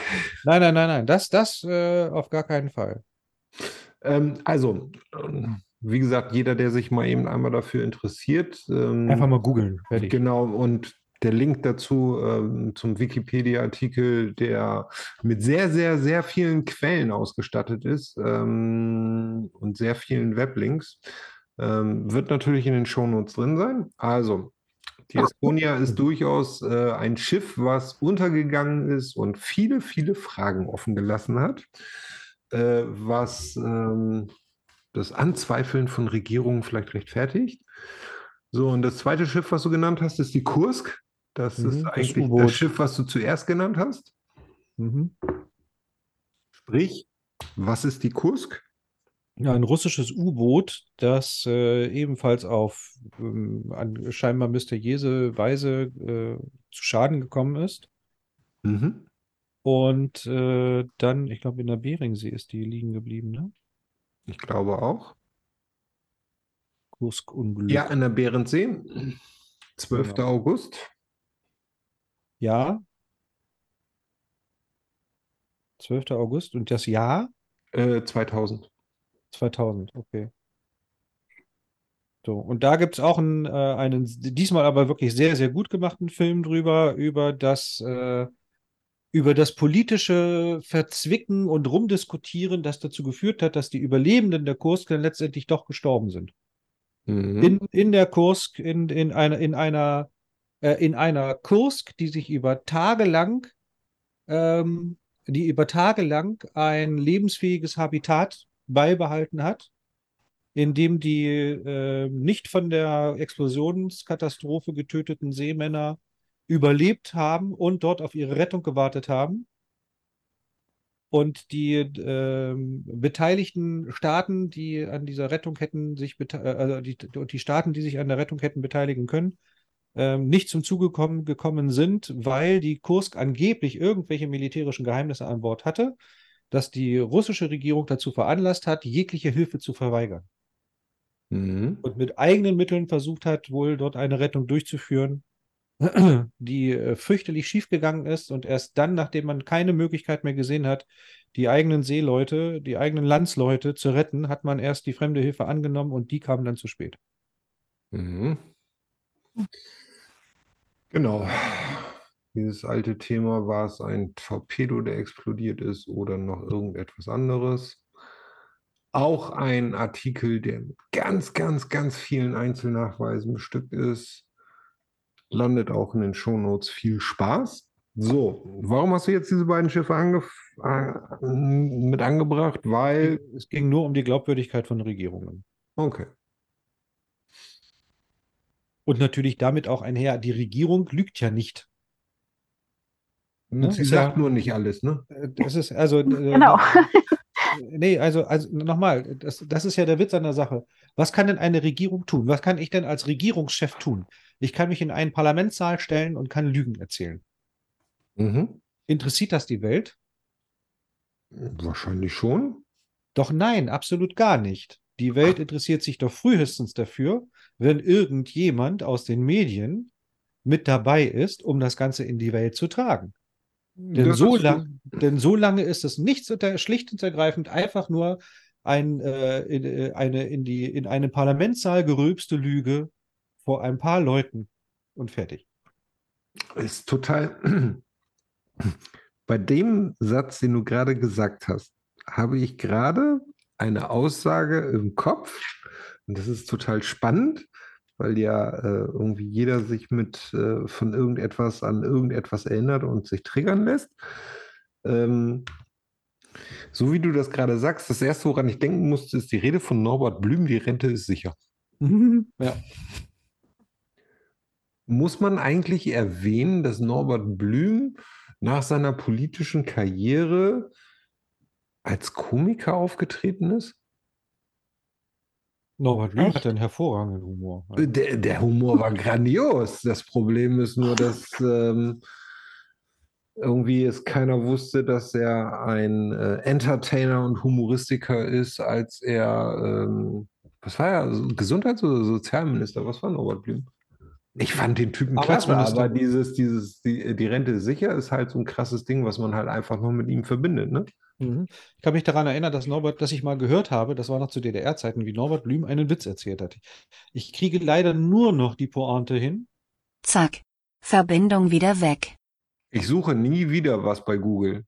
Ich suche nie wieder was bei Re rekonstruieren und zwar. Entschuldige äh, bitte, aber ich suche nie wieder was bei Google, weil jedes Mal seid ihr dann gerade weg. Mein Internetanschluss scheint irgendwie ähm, ausbaufähig gerade zu sein. Hä? Ja, Das ist ja komisch. Ja. irgendwie scheint der äh, Google die Bandbreite für sich in Anspruch zu nehmen. Ähm, also ich hatte jetzt gerade noch mal wegen äh, Norbert Blüm geguckt, äh, was er denn, was er denn war. Arbeitsminister. Genau, er war Arbeitsminister und so für, für, nein, er war Bundesminister für Arbeit und Sozialordnung. Was für ein geiler Begriff. Bundesminister für Arbeit und Sozialordnung. So, welchen Teil deiner Rede habe ich verpasst, Steffen? Ähm, nur, dass ich äh, mich daran erinnere, wie Norbert Blüm mal im westdeutschen Fernsehen einen Witz, also wahrscheinlich in irgendeiner bunten Sendung mal so einen, äh, so einen Witz erzählt hat, einen Witz erzählt hat. Mhm. Und ich mich leider nicht mehr an den gesamten Witz erinnere, sondern nur noch an die Pointe. Das heißt, den, den vorderen Teil muss ich jetzt äh, rekonstruieren. Und ähm, wie immer kommt es darauf, oder wie häufig ist das, äh, ist das Witzmodell in diesem Fall ähm, nicht machbare Sachen. Mhm. So, ähm, ich sag mal, der, der, und zwar befragen in, in diesem Witz drei Menschen, einer davon Norbert Blüm, den, äh, den lieben Gott um äh, Zukunftsperspektiven. Mhm. Und der erste geht halt hin und fragt, Mensch, äh, wann werden wir es denn schaffen, weltweiten Frieden? Und der liebe Gott antwortet, das wird leider erst in 300 Jahren der Fall sein. Und dann sagt dann halt der, der, der Fragende so, auch ja, das ist ja schön, aber da bin ich nicht mehr da. Und dann geht der Nächste hin und fragt, Mensch, äh, lieber Gott, wann werden wir denn sämtliche Umweltkatastrophen und Umweltschäden, die wir angerichtet haben, äh, denn endlich äh, bereinigt haben und äh, im Einklang mit der Natur leben? Und da sagt der liebe Gott, ja, Mensch, du hast Glück, das wird auch schon in 550 Jahren der Fall sein. Oder sagt er, Mensch, das ist ja prima, aber bis dahin bin ich nicht mehr da. Und dann geht Blüm hin und fragt, lieber Gott, wann werde ich denn das Problem der Arbeitslosen in Deutschland äh, in den Griff bekommen haben? Da sagt der liebe Gott, ja, mein lieber Norbert, da bin ich nicht mehr da. Uh. Und den hat Norbert Blüm erzählt. Den fand ich, ich fand das, diese Kombi fand ich prima. Und das war wahrscheinlich der einzige ehrliche Moment von ihm. Ja, und ähm, ich sag mal, ich fasse jetzt auch den Browser nicht mehr an und suche irgendetwas. Ähm, man darf ja nicht vergessen, dass er ja auch ja, im Kontext von anderen wirklich großen Politikern einfach war. Ne? Also der wird ja auch dann in dem Kontext genannt, bei andere suchten auch nach Heiner Geißler, Theo Weigel, Kurt Bietenkopf. Das waren eben halt, ich weiß nicht, ich tue mich im Moment schwer damit, außer Scholz, Baerbock und wie heißt der andere noch? Siehst du, da verlässt mich schon der Name. Ähm, irgendwie ähm, un, unsere, unsere, unsere, unsere Regierung zu benennen. Mhm. Ähm, irgendwie, irgendwie haben die irgendwie früher ein bisschen mehr Profil gehabt, irgendwie so, weiß ich nicht. Also ich möchte jetzt gar nicht so sehr, um jetzt wieder in, da die Kurve hinzurücken mit früher war alles besser. Äh, also ich sag mal so, ich möchte jetzt gar nicht danach lechzen, dass sich äh, ein Schmidt und ein Strauß sich im Parlament begegnet sind und sich die Reden an den Kopf geknallt haben. Ähm, ja, war früher alles besser? War das bessere Politik, wo klar, klarere Sachen gesagt worden sind, die einem im Nachhinein zum Verhängnis geworden sind und wo, ich sag mal, gerade was so diese Dialoge zwischen Schmidt und Strauß angehen, ich weiß nicht, kennst du das eigentlich? Na klar. Ja, okay. Ähm, muss man ja fragen. Bist ja, du bist ja Migrant. Also mein, mein Onkel, ne? Äh, mein, mein Onkel aus Ostberlin, der auch heute noch lebt, Mhm. war, war ein persönlicher Freund von Willy Brandt. Oh, cool. Mhm. Ähm, ja, haben wir, haben wir insgesamt in unserer Gesellschaft, um dann mit früher war alles besser, haben wir, haben wir Kontur verloren? Sind wir, sind wir alle konturlos geworden, dass wir dann uns nicht mehr um unsere alten Generationen kümmern können und all solche Sachen? Also ich glaube erstmal, dass wir auch da natürlich denselben Verfall merken, den wir auch vorher schon diskutiert haben, bei Kollegen zum Beispiel. Okay, dann lassen wir jetzt mal die Sache mit dem Verfall. Wie sieht das äh, Mandy aus der therapeutisch-pflegerischen Sicht? Ah, ich finde, das ist gerade eine total schwierige Frage. Lass mal Steffen erstmal ausreden. Ich überlege gerade. noch. Steffen hat gar nicht. Steffen, warst du fertig? Doch, du hast doch. Nee. Nee. Ich war nicht Ja, fertig. überhaupt gar nicht. Du hast ihn unterbrochen. Ah, okay. Macht aber gar nichts. Also es war ja, war ja ein Break an einer guten Stelle. Ähm, also äh, Verfall, so wie, wie in allen anderen Gebieten auch. Ich habe äh, neulich äh, auf Facebook so, einen, äh, so einen geilen Witz wieder gesehen. Ich dachte, ich, das, ja, ja, ja, genau das. Ähm, weiß nicht, ob du das auch gesehen hast. Mehrere Politiker, also es waren sechs Fotos oder acht Fotos, ich weiß gar nicht mehr genau. Also jedenfalls eine Reihe von Fotos von Beamten, Regierungsbeamte. Mhm. Ja. Also auch Baerbock mit dabei und so weiter. Ne? Ähm, und äh, die Frage war, äh, welche der, äh, welche der hier zu sehenden Beamten hat, äh, hat eine Ausbildung? Es, Mhm. war, es war der Polizeihund. Uh, Ja. Aber man darf sich nichts vormachen. Also ja, ich glaube, dass die äh, solche Leute wie Helmut Schmidt, Willy Brandt und so weiter, das waren Politiker von völlig anderem Format. Bin ich fest von überzeugt, gar keine Frage. Die hatten ein, ein völlig anderes Niveau, meiner, meiner Wahrnehmung nach, meiner Wahrnehmung nach. Ähm, ein völlig anderes Know-how, auch mit Situationen umzugehen, etc. Und ich glaube auch, dass, äh, dass diese Herren von damals ganz, ganz anders mit ihren äh, Arbeitskollegen, äh, mit ihren internationalen Arbeitskollegen umgesprungen sind. Also solche äh, Witzfiguren wie, nein, egal, gut, lassen wir das mal. Aber was man äh, trotzdem nicht außer Acht lassen sollte, ne, von wegen früher war alles besser oder vielleicht ja auch nicht. Ich bin mir hundertprozentig sicher, dass wir keinen lebenden Zeitzeugen einer äh, fürs Volk arbeitenden Regierung finden werden.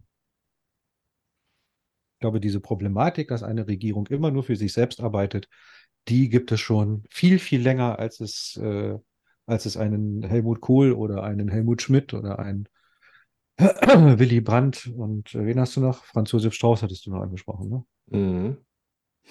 Naja, gut. Ähm, ich sag mal so, ich möchte, ich, ich, ich möchte, ich tue mich sehr, sehr schwer damit, mit solchen Aussagen.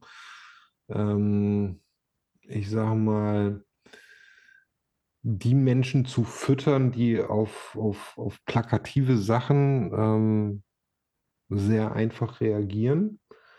Äh, ich glaube schon, dass Politik und die Führung eines Landes deutlich komplexer ist als wie die einfachen Lösungen am Stammtisch.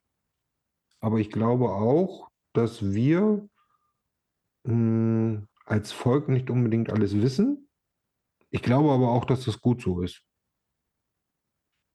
Um, weil ich glaube, dass man durchaus in diesen Positionen sehr unbequeme Entscheidungen treffen muss und einfach abwägen muss, ähm, was für die Mehrheit das Richtige ist. Und ich würde das gar nicht immer alles so sehr unter dem Konzept des Machterhalts ähm, sehen wollen. Das ist zumindest mein Wunsch. Ähm, was dann im, am Ende dann im Wahlkampf für die Wiederwahl anders aussieht. Ne? Also ich sage mal gerade so, da dieses Thema Wahlversprechen, mh, die, die, die Wahlversprechen zum Machterhalt haben ja durchaus auch unsere Rentenpolitik in die schwierige Lage gebracht, in der sie ist. Also es ist irgendwie, wann war das? 55, wo irgendjemand gesagt hat, ähm, dass dieses Konzept äh, nicht mehr funktionieren wird irgendwann. Aber ähm, da kam dann dieser, dieser Satz, was interessiert mich das Geschwafel von gestern, ne? Hm. Mandy, jetzt du, du wirkst so, als ob du dir eine Meinung bilden konntest. Also grundsätzlich war ich tatsächlich noch nie wirklich stark an Politik interessiert. Hm, Für mich ist das jetzt auch immer so ein bisschen Schauspielerei. Ich finde, das trifft es ganz gut. Und vielleicht ist es ja auch äh, gar kein Zufall, dass hier Norbert Blüm Komiker war und auch Zelensky ja Schauspieler. ähm, als mächtigster Mann der Welt. ja, es ist, wir sehen ja immer nur ähm, Figuren, aber die, die Entscheidungen werden ja nicht nur von diesen Personen getroffen, die wir sehen, sondern da ist ja noch viel, viel mehr dahinter. Aber ich gebe euch tatsächlich recht. Ich habe auch das Gefühl, dass aktuell die Figuren, die wir in der Politik sehen, gefühlt ein niedrig, niedrigeres Niveau haben, als wie wir es vor Jahren hatten.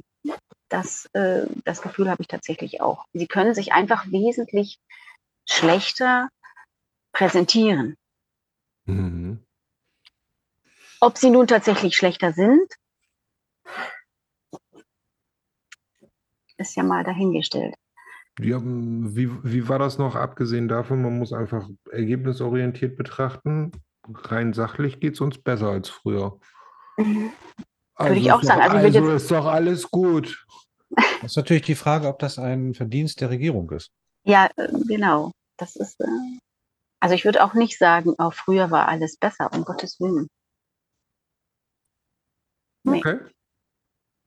Und woran machst du denn fest, dass es, äh, dass es uns, also du sagst ja, ähm, der, der Wohlstand oder der, der, der Zustand des äh, Deutschlands ist ja sehr, sehr gut. Wir können uns auf die Schenkel klopfen. Okay, habe ich jetzt gemacht. Und jetzt sag mir mal, warum ist das? Warum habe ich das gerade gemacht? Die die, mm. warum du dir jetzt auf den Schenkel geklopft hast? Ja, vor allen Dingen bei dem Bild, wo man gar nichts mehr sieht. Ne? Ich habe extra da hinten meinen Notenschlüssel angemacht zur Beleuchtung. Ja, äh, genau, damit du ähm, von hinten angeleuchtet wirst und dunkel bleibst. Super. ähm, naja, hm, warum geht es uns heute besser als früher? Ähm,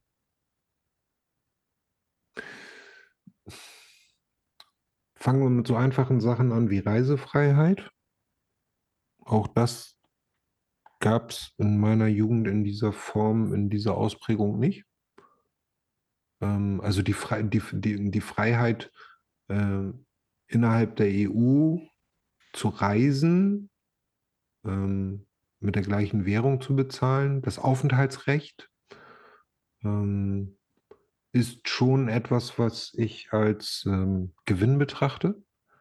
Also ich war auch wirklich traurig, als die Briten gegangen sind. Ähm, weil ich habe ein Stück Heimat verloren. Ne? Also ich, ich, ich, ich sage ja, ich bin Europäer mit deutschen hanseatischen Wurzeln und würde mich ja nie in allererster Linie als Deutscher bezeichnen, sondern ich bin Europäer. Und ähm, jetzt kann man natürlich lästern über die Briten, wie man möchte, ähm, aber das tun wir über die Bayern auch. So, und ich wäre trotzdem traurig, wenn die Bayern weggehen würden aus der Bundesrepublik Deutschland. Abgesehen davon, dass sie aktuell äh, eine gute Zutat zum Länderfinanzausgleich sind. Ähm, sondern ähm, ich glaube, dass, dass ähm, es, gibt, es gibt immer Sachen, die einem näher liegen oder nicht, ähm, die ähm, ja auch äh, Regionen, mit denen man kultureller fester verbunden ist oder nicht. Aber trotzdem sind sie ein, ein, ein, ein Teil des Ganzen. Ja, also ich gehöre auch nicht zu den Menschen, die sagen, was weiß ich, man muss jetzt den ganzen Osten verurteilen, weil da die AfD erfolgreich ist. Sondern ähm, das ist eine Sache, der wir uns stellen müssen.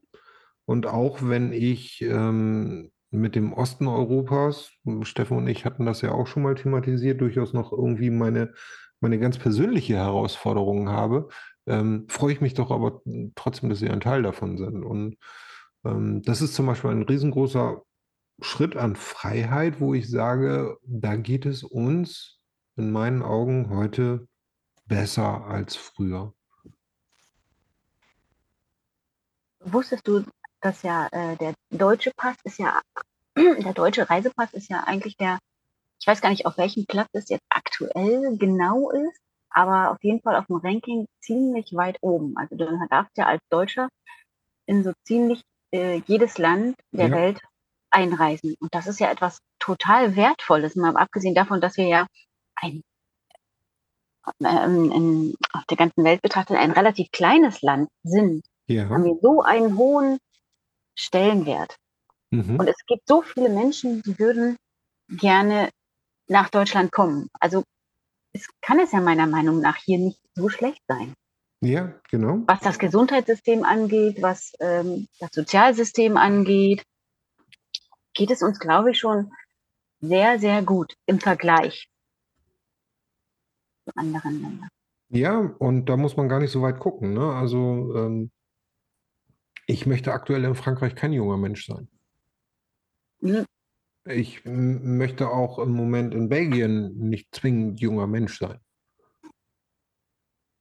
Also das ist, ähm, da muss man, da muss man nicht immer äh, unbedingt die äh, schlimmen Klischee-Ecken rausgreifen. Ähm, ich stelle es mir auch unwahrscheinlich schlimm vor ähm, in, in, in vielen Regionen Italiens. Mhm. Ja, also das, ähm, von daher, ähm, und trotzdem freuen wir uns auch darüber, dass die Italiener und die Griechen dabei sind. Und die Belgier und die Franzosen. So, das ist, ähm, also das ist zum Beispiel etwas, wo ich sage, ja, ähm, damit geht es uns besser, ähm, weil ich gar nicht unbedingt dieses besser immer nur an, an, an dieser Geld- und Wohlstandgeschichte festmachen möchte, sondern es geht, es ist in der Zwischenzeit selbstverständlich, dass ähm, unsere jungen Generationen äh, im Ausland studieren können für ein, zwei Jahre, um da ein Gastsemester zu machen. Mhm. Ähm, da sind wir mal, bleiben wir mal fair. Zu, zu meiner Zeit würdest du mit so etwas in der Zeitung stehen, wenn, ihr, wenn du irgendwo in Europa zwei Jahre ein Studium machst. So, das ist, ähm, und, und ich glaube, das ist, das ist der Wohlstand für mich. So dass ich sag mal jetzt vom wirtschaftlichen, finanziellen Wohlstand wir natürlich auch ein ganz verändertes Gefühl davon haben, was selbstverständlich zu sein hat und was nicht. Ähm, steht außer Frage und das ist, ist, es ist ja auch gut so. Ja, also es ist ja auch gut so, dass man permanent dafür sorgen möchte, die Selbstverständlichkeiten, ähm, ja, dass das, was für die breite Masse an Selbstverständlichkeit ist, ähm, ja, ähm, dass, dass das einfach immer mehr wird. Aber ja, ich kann mich daran erinnern, dass es eine Zeit gab, wo du mit einem Mobiltelefon ein Alien warst und den ungefilterten Zugang zur Kommunikation hattest. Was ja auch nicht so schlecht war. Es hat sicher, es hat Vor- und Nachteile, ne? Aber oder, oder, oder nehmen wir oder nehmen wir den Internetanschluss an sich, den Zugang, den freien Zugang zu Informationen ähm, komplett.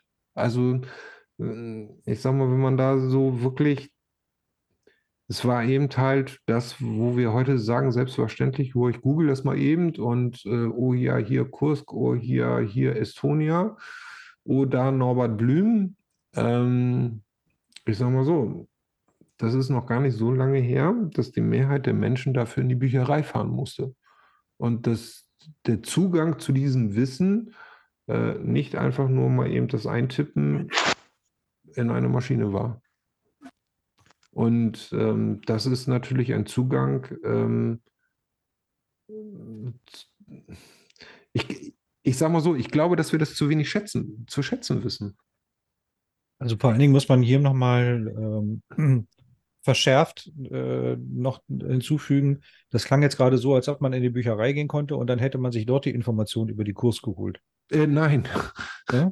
Also natürlich gab es auch, äh, allein wenn man sich das schon vorstellt, ich fahre in eine Bücherei, das ist ein, das ist ein Gebäude, es hat begrenzte Ausmaße, das hat keine Harry, äh, Harry Potter, hätte ich beinahe gesagt, das hat keine Mary Poppins Taschen.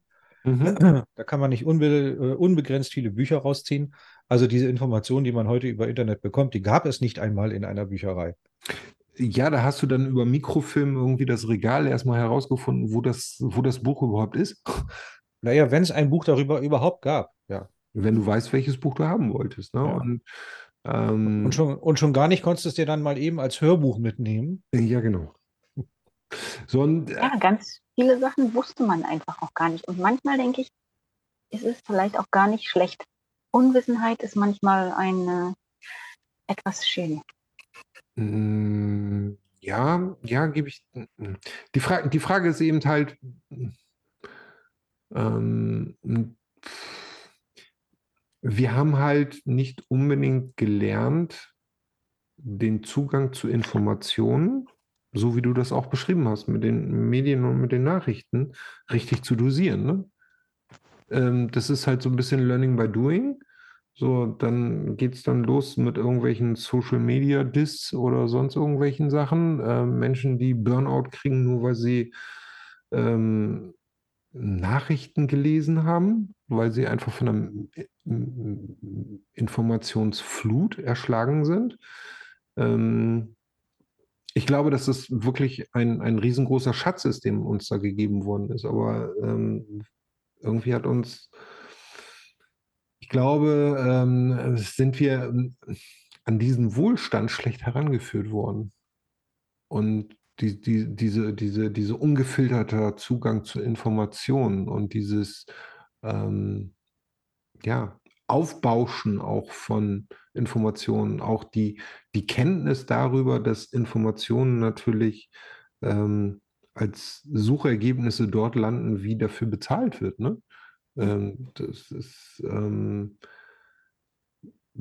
wenn man die Menschen fragt, ganz bewusst danach, wissen sie das, aber in dem Moment, wo sie es benutzen, ignorieren sie es. Ähm, dass ähm, natürlich Google ein Konzern ist und äh, mit damit sein Geld verdient, dass man in seinem bei den Suchergebnissen an einer bestimmten Position landet.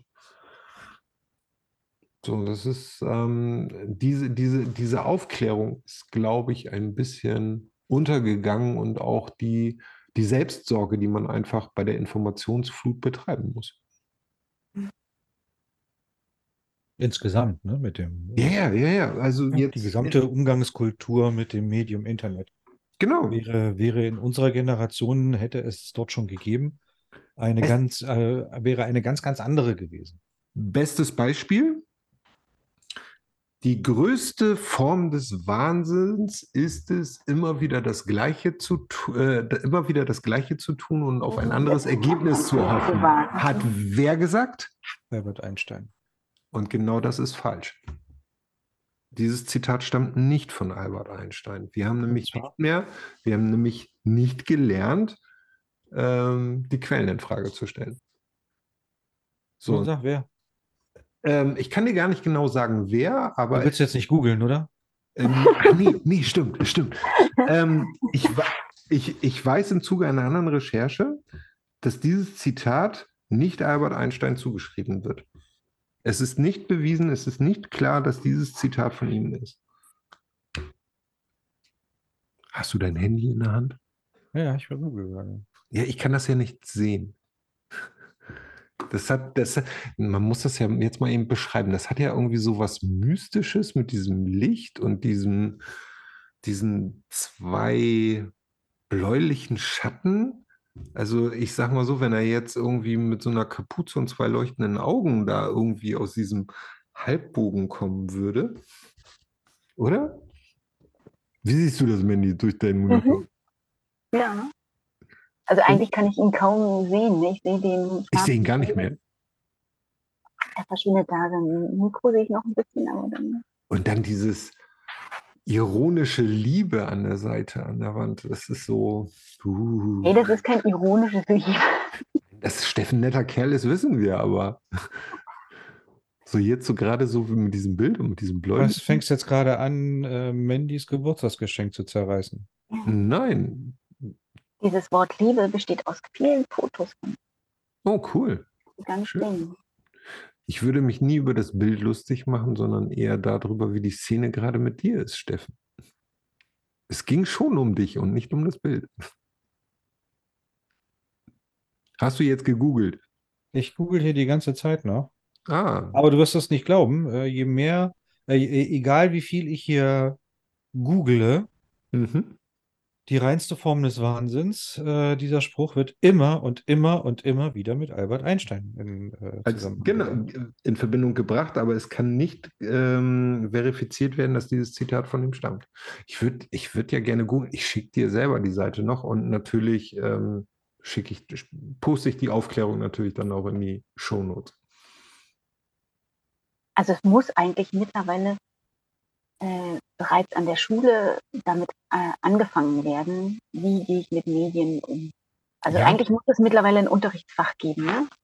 Ja, damit eben halt so etwas nicht passiert, das, was Steffen gesagt hat. Ne? Du fährst mit deinem Kind durch Frankreich, es guckt auf sein Handy, das auf einen Inhalt, der in drei bis zehn Wochen immer noch da ist, aber verpasst das, was nie wiederkommt, nämlich den Moment. Ich meine, gut, wir als Eltern hätten in dem Moment auch einfach sagen können, gut, Handy ist weg jetzt, ne? Haben wir ja nicht gemacht. Ja, auch, aber ja, es muss halt irgendwie irgendwo anfangen. Gut, ihr beiden. Ähm, ihr beide habt noch Urlaub. Ich müsste morgen früh dann mal kurz zur Arbeit. Hm. Ähm, Das nehmt mir ihr aus dem Abend heute mit? Dass das Zitat nicht von Albert Einstein sein soll. Okay. Oh, was nehme ich mit? Famous Last Words. Eigentlich wollten, wollten wir ja ein anderes Thema behandeln. Ne? Wir wollten ja eigentlich über Online. Ja, wir sind, wir sind, wir sind wieder, wir sind wieder von einem zum anderen und wir hatten mal kurz, also ich fand eigentlich das Thema Onlinehandel zu stationären Handel einmal zu diskutieren voll spannend, Mhm. Aber ich glaube, sprich, es ist ein runder Abend gewesen. Ja, ich bin ganz froh, dass wir zu diesem Thema nicht gekommen sind. Was nimmst du aus dem Abend mit, Mandy? Mm, Also, dass das Thema Medien auf jeden Fall äh, ein sehr großes ist. Und dass ich vielleicht mich ein bisschen mehr damit befassen sollte oder mich ein bisschen mehr darüber noch mit meinen Kindern unterhalten sollte. Dass ich das ein bisschen mehr in meine eigenen Hände wieder nehmen möchte. Hm, okay. Weißt du, was ich daran richtig äh, schlimm finde? Ich meine, das, was deine Kinder gucken, guckt ja meine Tochter ja auch. Mhm. Ähm, also äh, das, was da konsumiert wird, hat ja nicht mal die Notwendigkeit der Hinterfragung. Ne? Es ist nicht, äh, und äh, das, was da konsumiert wird, ist, bei dem ist es nicht notwendig zu hinterfragen, stimmt das oder stimmt das nicht? Mhm. Weil es einfach schon mittlerweile den, äh, diese, dieses hohe Niveau erreicht hat, und das meine ich jetzt durchaus eher m, geografisch, es ist so abgehobener Schwachsinn, den die Kinder sich da reinziehen, dass es völlig egal ist, ob es stimmt oder nicht. Mhm. Wenn nicht sogar im Grunde genommen völlig klar ist, dass es gar nicht stimmen kann. Die große Gefahr besteht darin, dass sie es für wahr halten. Und das ist ja so ein bisschen das, was so die frühen, äh, die, die, die, die frühen Warnings gewesen sind äh, im Punkto Videospiele, ne? dass die, dass Menschen anfangen, die virtuelle Realität für Realität zu halten Mhm. und dann in der echten Welt nicht mehr zurechtkämen. Mhm. Und wenn ich manchmal sehe, was meine Tochter mir für, für Rückfragen stellt, Papa, äh, ist, stimmt das eigentlich das? Also wenn so eine Frage so anfängt, ne? Hm. Also da kommt ganz, ganz, ganz selten mal irgendetwas, wo man sagen kann, ja, Mensch, das ist gut, dass du das fragst. Okay. Bei allem anderen hast du diesen Bam-Reflex, weißt du, wo die, die Hand vor den Kopf-Reflex. Das- Es kann nicht sein, dass man in deinem Alter sowas hinterfragt. Ich verstehe nicht. Ich verstehe nicht, warum dir das nicht klar ist, dass das Fake ist. Mhm. Äh, Es, es ist wahrscheinlich der Mechanismus der Wiederholung. Ne? Also wir haben ja alle irgendwann mal mitbekommen, dass Inhalte in einem aufgenommen werden durch Wiederholung. Mhm. Es ist eben halt nicht das eine dämliche Event, sondern es ist eben halt, ja, vielleicht die Masse an Dämlichkeiten, die man dann überall sieht. Und da äh, ist dann ja durchaus der Mensch integrationsfreundlich. Ne? Also das ist, ähm, ja,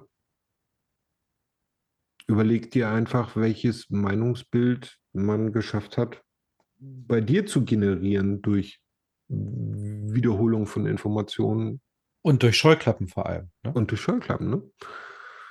Das ist, ähm, ja. Also ich nehme für mich mit, mh, dass ähm, wir uns Gedanken um unsere Gesellschaft machen müssen und vielleicht der Dienst an der Gesellschaft eine echte Option ist. Also ähm, ungeachtet davon, von früher ist alles, war alles besser oder sonst irgendetwas, ähm, aber es war halt, es war halt nicht alles schlecht früher. Vielleicht, vielleicht ist es das. Ähm, dieses ähm, Denken und Leisten für die Gemeinschaft. Ähm, es war für mich toll, ähm, diese ganz klaren Antworten mal einfach auch so von diesen Punkten von Mandy zu bekommen, weil sie einfach jemand aus dem, aus, aus dem betroffenen Gesundheitswesen ist, was uns ja irgendwie, ähm, ja, uns alle irgendwie betrifft. Ne? Also irgendwie früher oder später werden wir alle irgendwie krank und alt. Ne? Ähm, die Sache mit der Menschenwürde, ähm, ja, auch da sage ich ganz klar, es hat mich ein bisschen erschrocken, wie die Realität dann so aussieht, was Mandy da so besch beschrieben hat und ähm, das Ganze dann einfach auch irgendwie mit dem Verweis gemacht hat, dass sie dann ja dann doch irgendwie nicht in dem kritischen Bereich oder harmlosen Bereich arbeitet, wo ähm, sie nicht die Menschen kriegt, wo man es mehrheitlich erwarten würde, wenn ich das richtig verstanden habe. Ähm, also ich glaube, dass wir da äh, in dem Bereich, wenn uns das nicht beim letzten Mal schon klar war, wo wir darüber gesprochen haben, äh, uns eine echte Baustelle erwartet. Ne? Also das ist, ähm, ich fand das, ich fand deine Beschreibung mit diesem Loch irgendwie so grenzwertig gruselig. Äh, ich bewundere dich dafür, dass du so etwas machst. Äh, und es erschreckt mich umso mehr, dass so etwas irgendwie normal zu sein scheint. Das ist so das, was ich irgendwie für mich nimmt. Ansonsten war es wirklich mal wieder äh, auch auf eine schöne, geniale Art, so, so ein, ja, wie kriegt man sonst eine Kombination von der Pflege zur Kurskind? also, das muss man ja auch mal, also ich glaube, da, da kommt dann ja der Lacher dann zusammen, wenn ich die Sache zusammenschneide, was wir im Kreis einmal wieder abgegrast haben, äh, wo ich mich einfach wirklich, ja, einfach wieder darüber freue, dass man ähm, ja, von einem zum anderen, zum anderen zum einen zu irgendwie tollen Themen kommt. Das ist Aber ich hätte, ich hätte da noch einen Vorschlag. oh, jetzt kommt's. Weil wir ja bei diesem, äh, ähm, wie, wie hattest du das genannt? Äh, Dienst an der Gesellschaft. Weil wir ja bei diesem Dienst an der Gesellschaft gewesen sind. Warum ähm, sollte man nicht einfach nur um, also auch schon aus eigenem Interesse, um äh, Politik fürs Volk machen zu können, muss Mhm. ich dem Volk ja nahe sein. Mhm. Warum im Rahmen einer Legislaturperiode nicht äh, drei Monate pro Jahr selber immer wieder in so eine Gesellschaft, Tätigkeit für die Gesellschaft eingebunden werden? Also da bin ich dann ja eher dafür, alle Politiker zu Kassenpatienten zu verpflichten. Eine gute Idee. Ja? Wobei es, ja, auch eine gute Idee. Wobei ich tatsächlich auch für Steffens Vorschlag wäre, ähm, dass die Politiker tatsächlich in all den kritischen Bereichen einfach mal tätig sein müssten. Ja, und äh, wenn man da bei diesen warmen Empfehlungen ist, ähm, würde ich sagen, dass Politikwissenschaftsstudien ähm, nicht unbedingt ähm, ähm, die Qualifikation dafür ist, um Politik zu machen. Also das ähm, nur weil man die Strategie und die Mechanismen dahinter irgendwo mal studiert hat, ähm, heißt es noch lange nicht, dass man weiß, was ähm, gut für die Zielgruppe ist. Also man kann sich irg irgendwie, irgendwie, weiß ich nicht, haben Politiker von früher irgendwie andere Wurzeln als ein Politikstudium.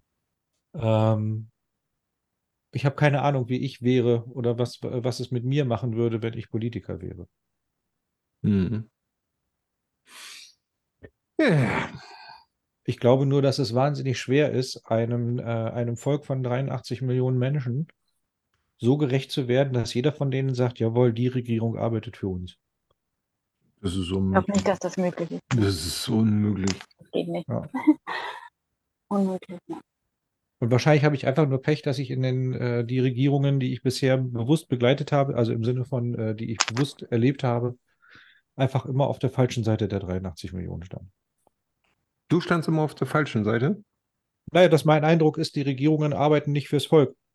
Vielleicht gehöre ich einfach zu denen, äh, zu einer Minderheit, für die man nicht arbeiten kann. Okay. Vielleicht gehöre ich zu, zu einer Gruppe von zwei Millionen Menschen, denen man es nicht recht machen kann, wenn man es 81 anderen Millionen Menschen recht machen möchte. Ich glaube, dass es gar nicht so viele sind. Hä? Ich glaube, dass es weniger als 81 Millionen sind. Aber am Ende ist es eben halt das Konzept der Demokratie. Ne? Das ist halt das Thema Mehrheitsentscheid. Ne? So, und Naja, wobei dafür solange der, Mehrheits, solange der Mehrheitsentscheid voll zum Tragen kommt, auch wenn 40 Prozent der Wahlberechtigten nicht zur Wahl gehen, ähm, muss man halt mit dem Ergebnis leben. Ne? Ja, das sicherlich, ja. So, also auch da mal ganz klar, die Hälfte, nein, nehmen wir mal unsere, würden alle Wahlberechtigten wählen gehen, würde ähm, wahrscheinlich die FDP nicht mal im Bundestag sein. So, ähm, auch die, die heute, ähm, ich sag mal, sich mit dem Kürzel Volkspartei ähm, ähm, begleitet nennen lassen. Ähm, man darf ja nicht vergessen, zieh von den Stimmen äh, oder von den Prozenten, die sie erreicht haben, 40 Prozent ab. Äh, und stell dir einfach die Frage, reprä- repräsentieren sie das Volk? Kann man wirklich von einer Volkspartei sprechen? Ja, wenn eine Partei pf, 30 Prozent minus 40 Prozent hat, also keine Ahnung, so eben 18 Prozent, redet man bei 18 Prozent noch von einer Volkspartei? Oder von einer großen Interessensgemeinschaft? Ja, völlig gerechtigt. Ich habe übrigens noch eine, eine andere äh, Kritik an der Stelle. Hast, ich weiß nicht, ich, ich war diesmal genötigt, mir die Wahlprogramme anzuschauen. Au- Cool. An sich, auf, aufgrund einer Hausaufgabe. Ich weiß gar nicht, war es nicht sogar eins von, von deinen Kids, die die, die die Hausaufgabe hatten? Ich weiß gar nicht, ob das für, oder doch, nee, es war für Vicky, genau. Vicky hatte Hau- Hast du den Vicky Wahlomat gemacht? Vicky hatte eine Hausaufgabe und deswegen haben wir uns hingesetzt und haben für die, äh, für die einschlägigen Parteien, die bei, ihre, bei ihr im Heft standen, Mhm. ähm, haben wir die Wahlprogramme gegoogelt, recherchiert Mhm. und so die Highlights aufgeschrieben. Mhm. Und wir haben dann dabei, dabei ziemlich schnell festgestellt, Alter, äh, also erstmal, die nehmen sich ja im Grunde genommen nichts.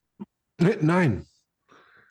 Ne? Also ich finde, also ich finde das schon unglaublich schwer. Wen willst du denn wählen, wenn, äh, wenn die, wenn die Parteien sich darin äh, unterscheiden, zu wann sie den, ähm, äh, den Kohleausstieg geplant haben? Mhm. Ne? Ist es jetzt, äh, nimmst du die Partei, die es zu 17 Uhr vorgesehen hat?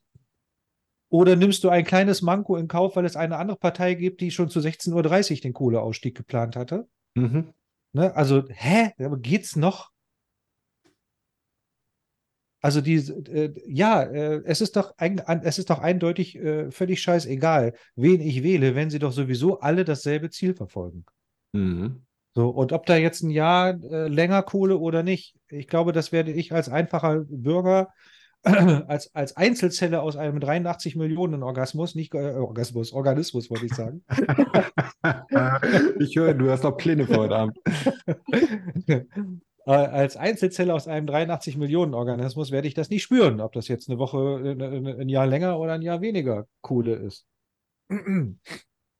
Aber was ich spüre, ist, dass ich anhand dieser Wahl Wahlprogramme jetzt für einen Tag weggehe, um mich für vier Jahre festzulegen. Mhm. Und was immer dann die Partei macht, dafür fragt sie mich in diesen vier Jahren nie wieder. Ähm, ist ein befristetes Arbeitsverhältnis auf vier Jahre eigentlich gesetzeskonform? Oh, keine Ahnung. Dafür ist mir jetzt die Sache auch zu wichtig, um darüber zu witzeln, weißt du? Also, das ist das, das ist das, was ich bemängel. Es, äh, äh, eine, ich wähle ja nicht wirklich eine Regierung. Ich wähle eine, ich wähle irgendjemanden, bei dem es scheißegal ist, wen, weil sie, weil sie mir sowieso vorgaukeln, alle dasselbe Ziel zu haben. Und wenn ich sie erstmal gewählt habe, bin ich machtlos gegen sie. Und Also- das ist genau eben das, was mit Demokratie nicht gemeint gewesen ist. Dass Also- ich vier Jahre lang mich deren, äh, deren, deren Wünschen ergebe. Also erstmal wählst du ja keine Regierung, sondern nur deinen Vertreter im Parlament, der Mhm, sich an der Regierungsbildung beteiligt mhm. und seine Stimme dazu abgibt, sondern du, äh, ja, so. Und dann muss man ja auch ganz klar sagen, äh, die Regierung gibt es ja nicht, sondern es gibt, äh, also die Bundesregierung ist einer der Regierungen, mit denen du äh, Begegnungen hast, weil dein Leben wird beeinflusst von drei, vier Regierungen, nämlich zum einen äh, die europäische Ebene, der Bund, das Land und wahrscheinlich die Kommune. Und äh, wahrscheinlich ist es total einfach, die Bundesregierung für alles verantwortlich zu machen, für das, was eigentlich gar nicht mehr in ihrer Souveränität liegt. Äh, das tue ich nicht. Ich weiß. Ich habe das, äh, ich Aber- hatte dasselbe Problem, äh, die, die, ich habe ja dieselbe Problematik auch mit dem Bremer Senat. Mhm. Ne? Mhm. Es spielt, es spielt doch keine Rolle. Es geht doch, es geht doch nicht um eine, um die Frage, äh, wer hat's verbockt. Äh, nochmal, es ist nicht deine Aufgabe, eine Regierung zu wählen, sondern es ist deine Aufgabe, einen Vertreter deines Bezirks zu wählen, der deine Interessen im Parlament vertritt und Auch darum auch entsprechend deiner Interessen sich zu einer Regierungswahl hinreißen Auch, lässt. auch darum geht es nicht. Ich werde jedes Jahr zu einem Personalgespräch gebeten, da wo man mir sagt, ob, ob die Wahl, mich eingestellt zu haben, immer noch eine gute gewesen ist oder nicht. Mhm. Das kann ich vier Jahre lang mit, den, mit dem, was ich dann mal gewählt habe, nicht tun. Mhm.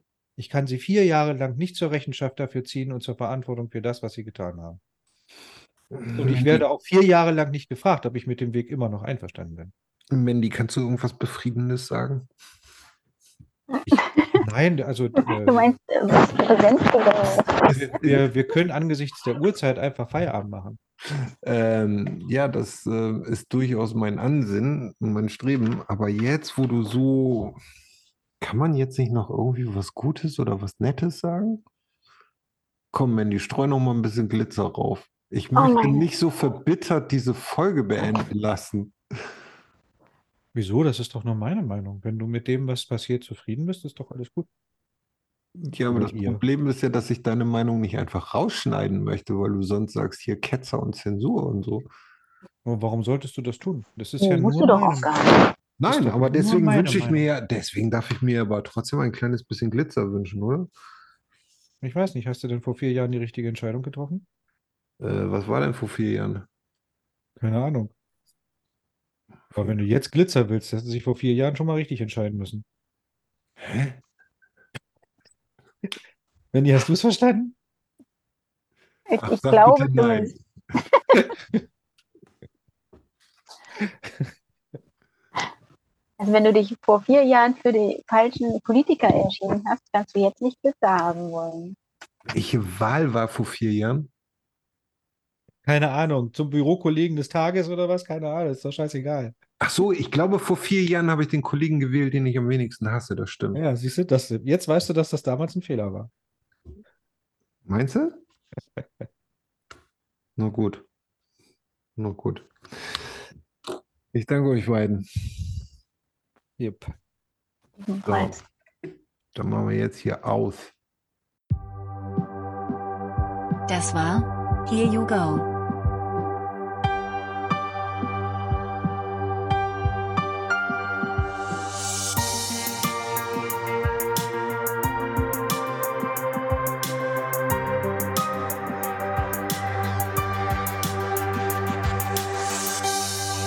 Bis zum nächsten Mal.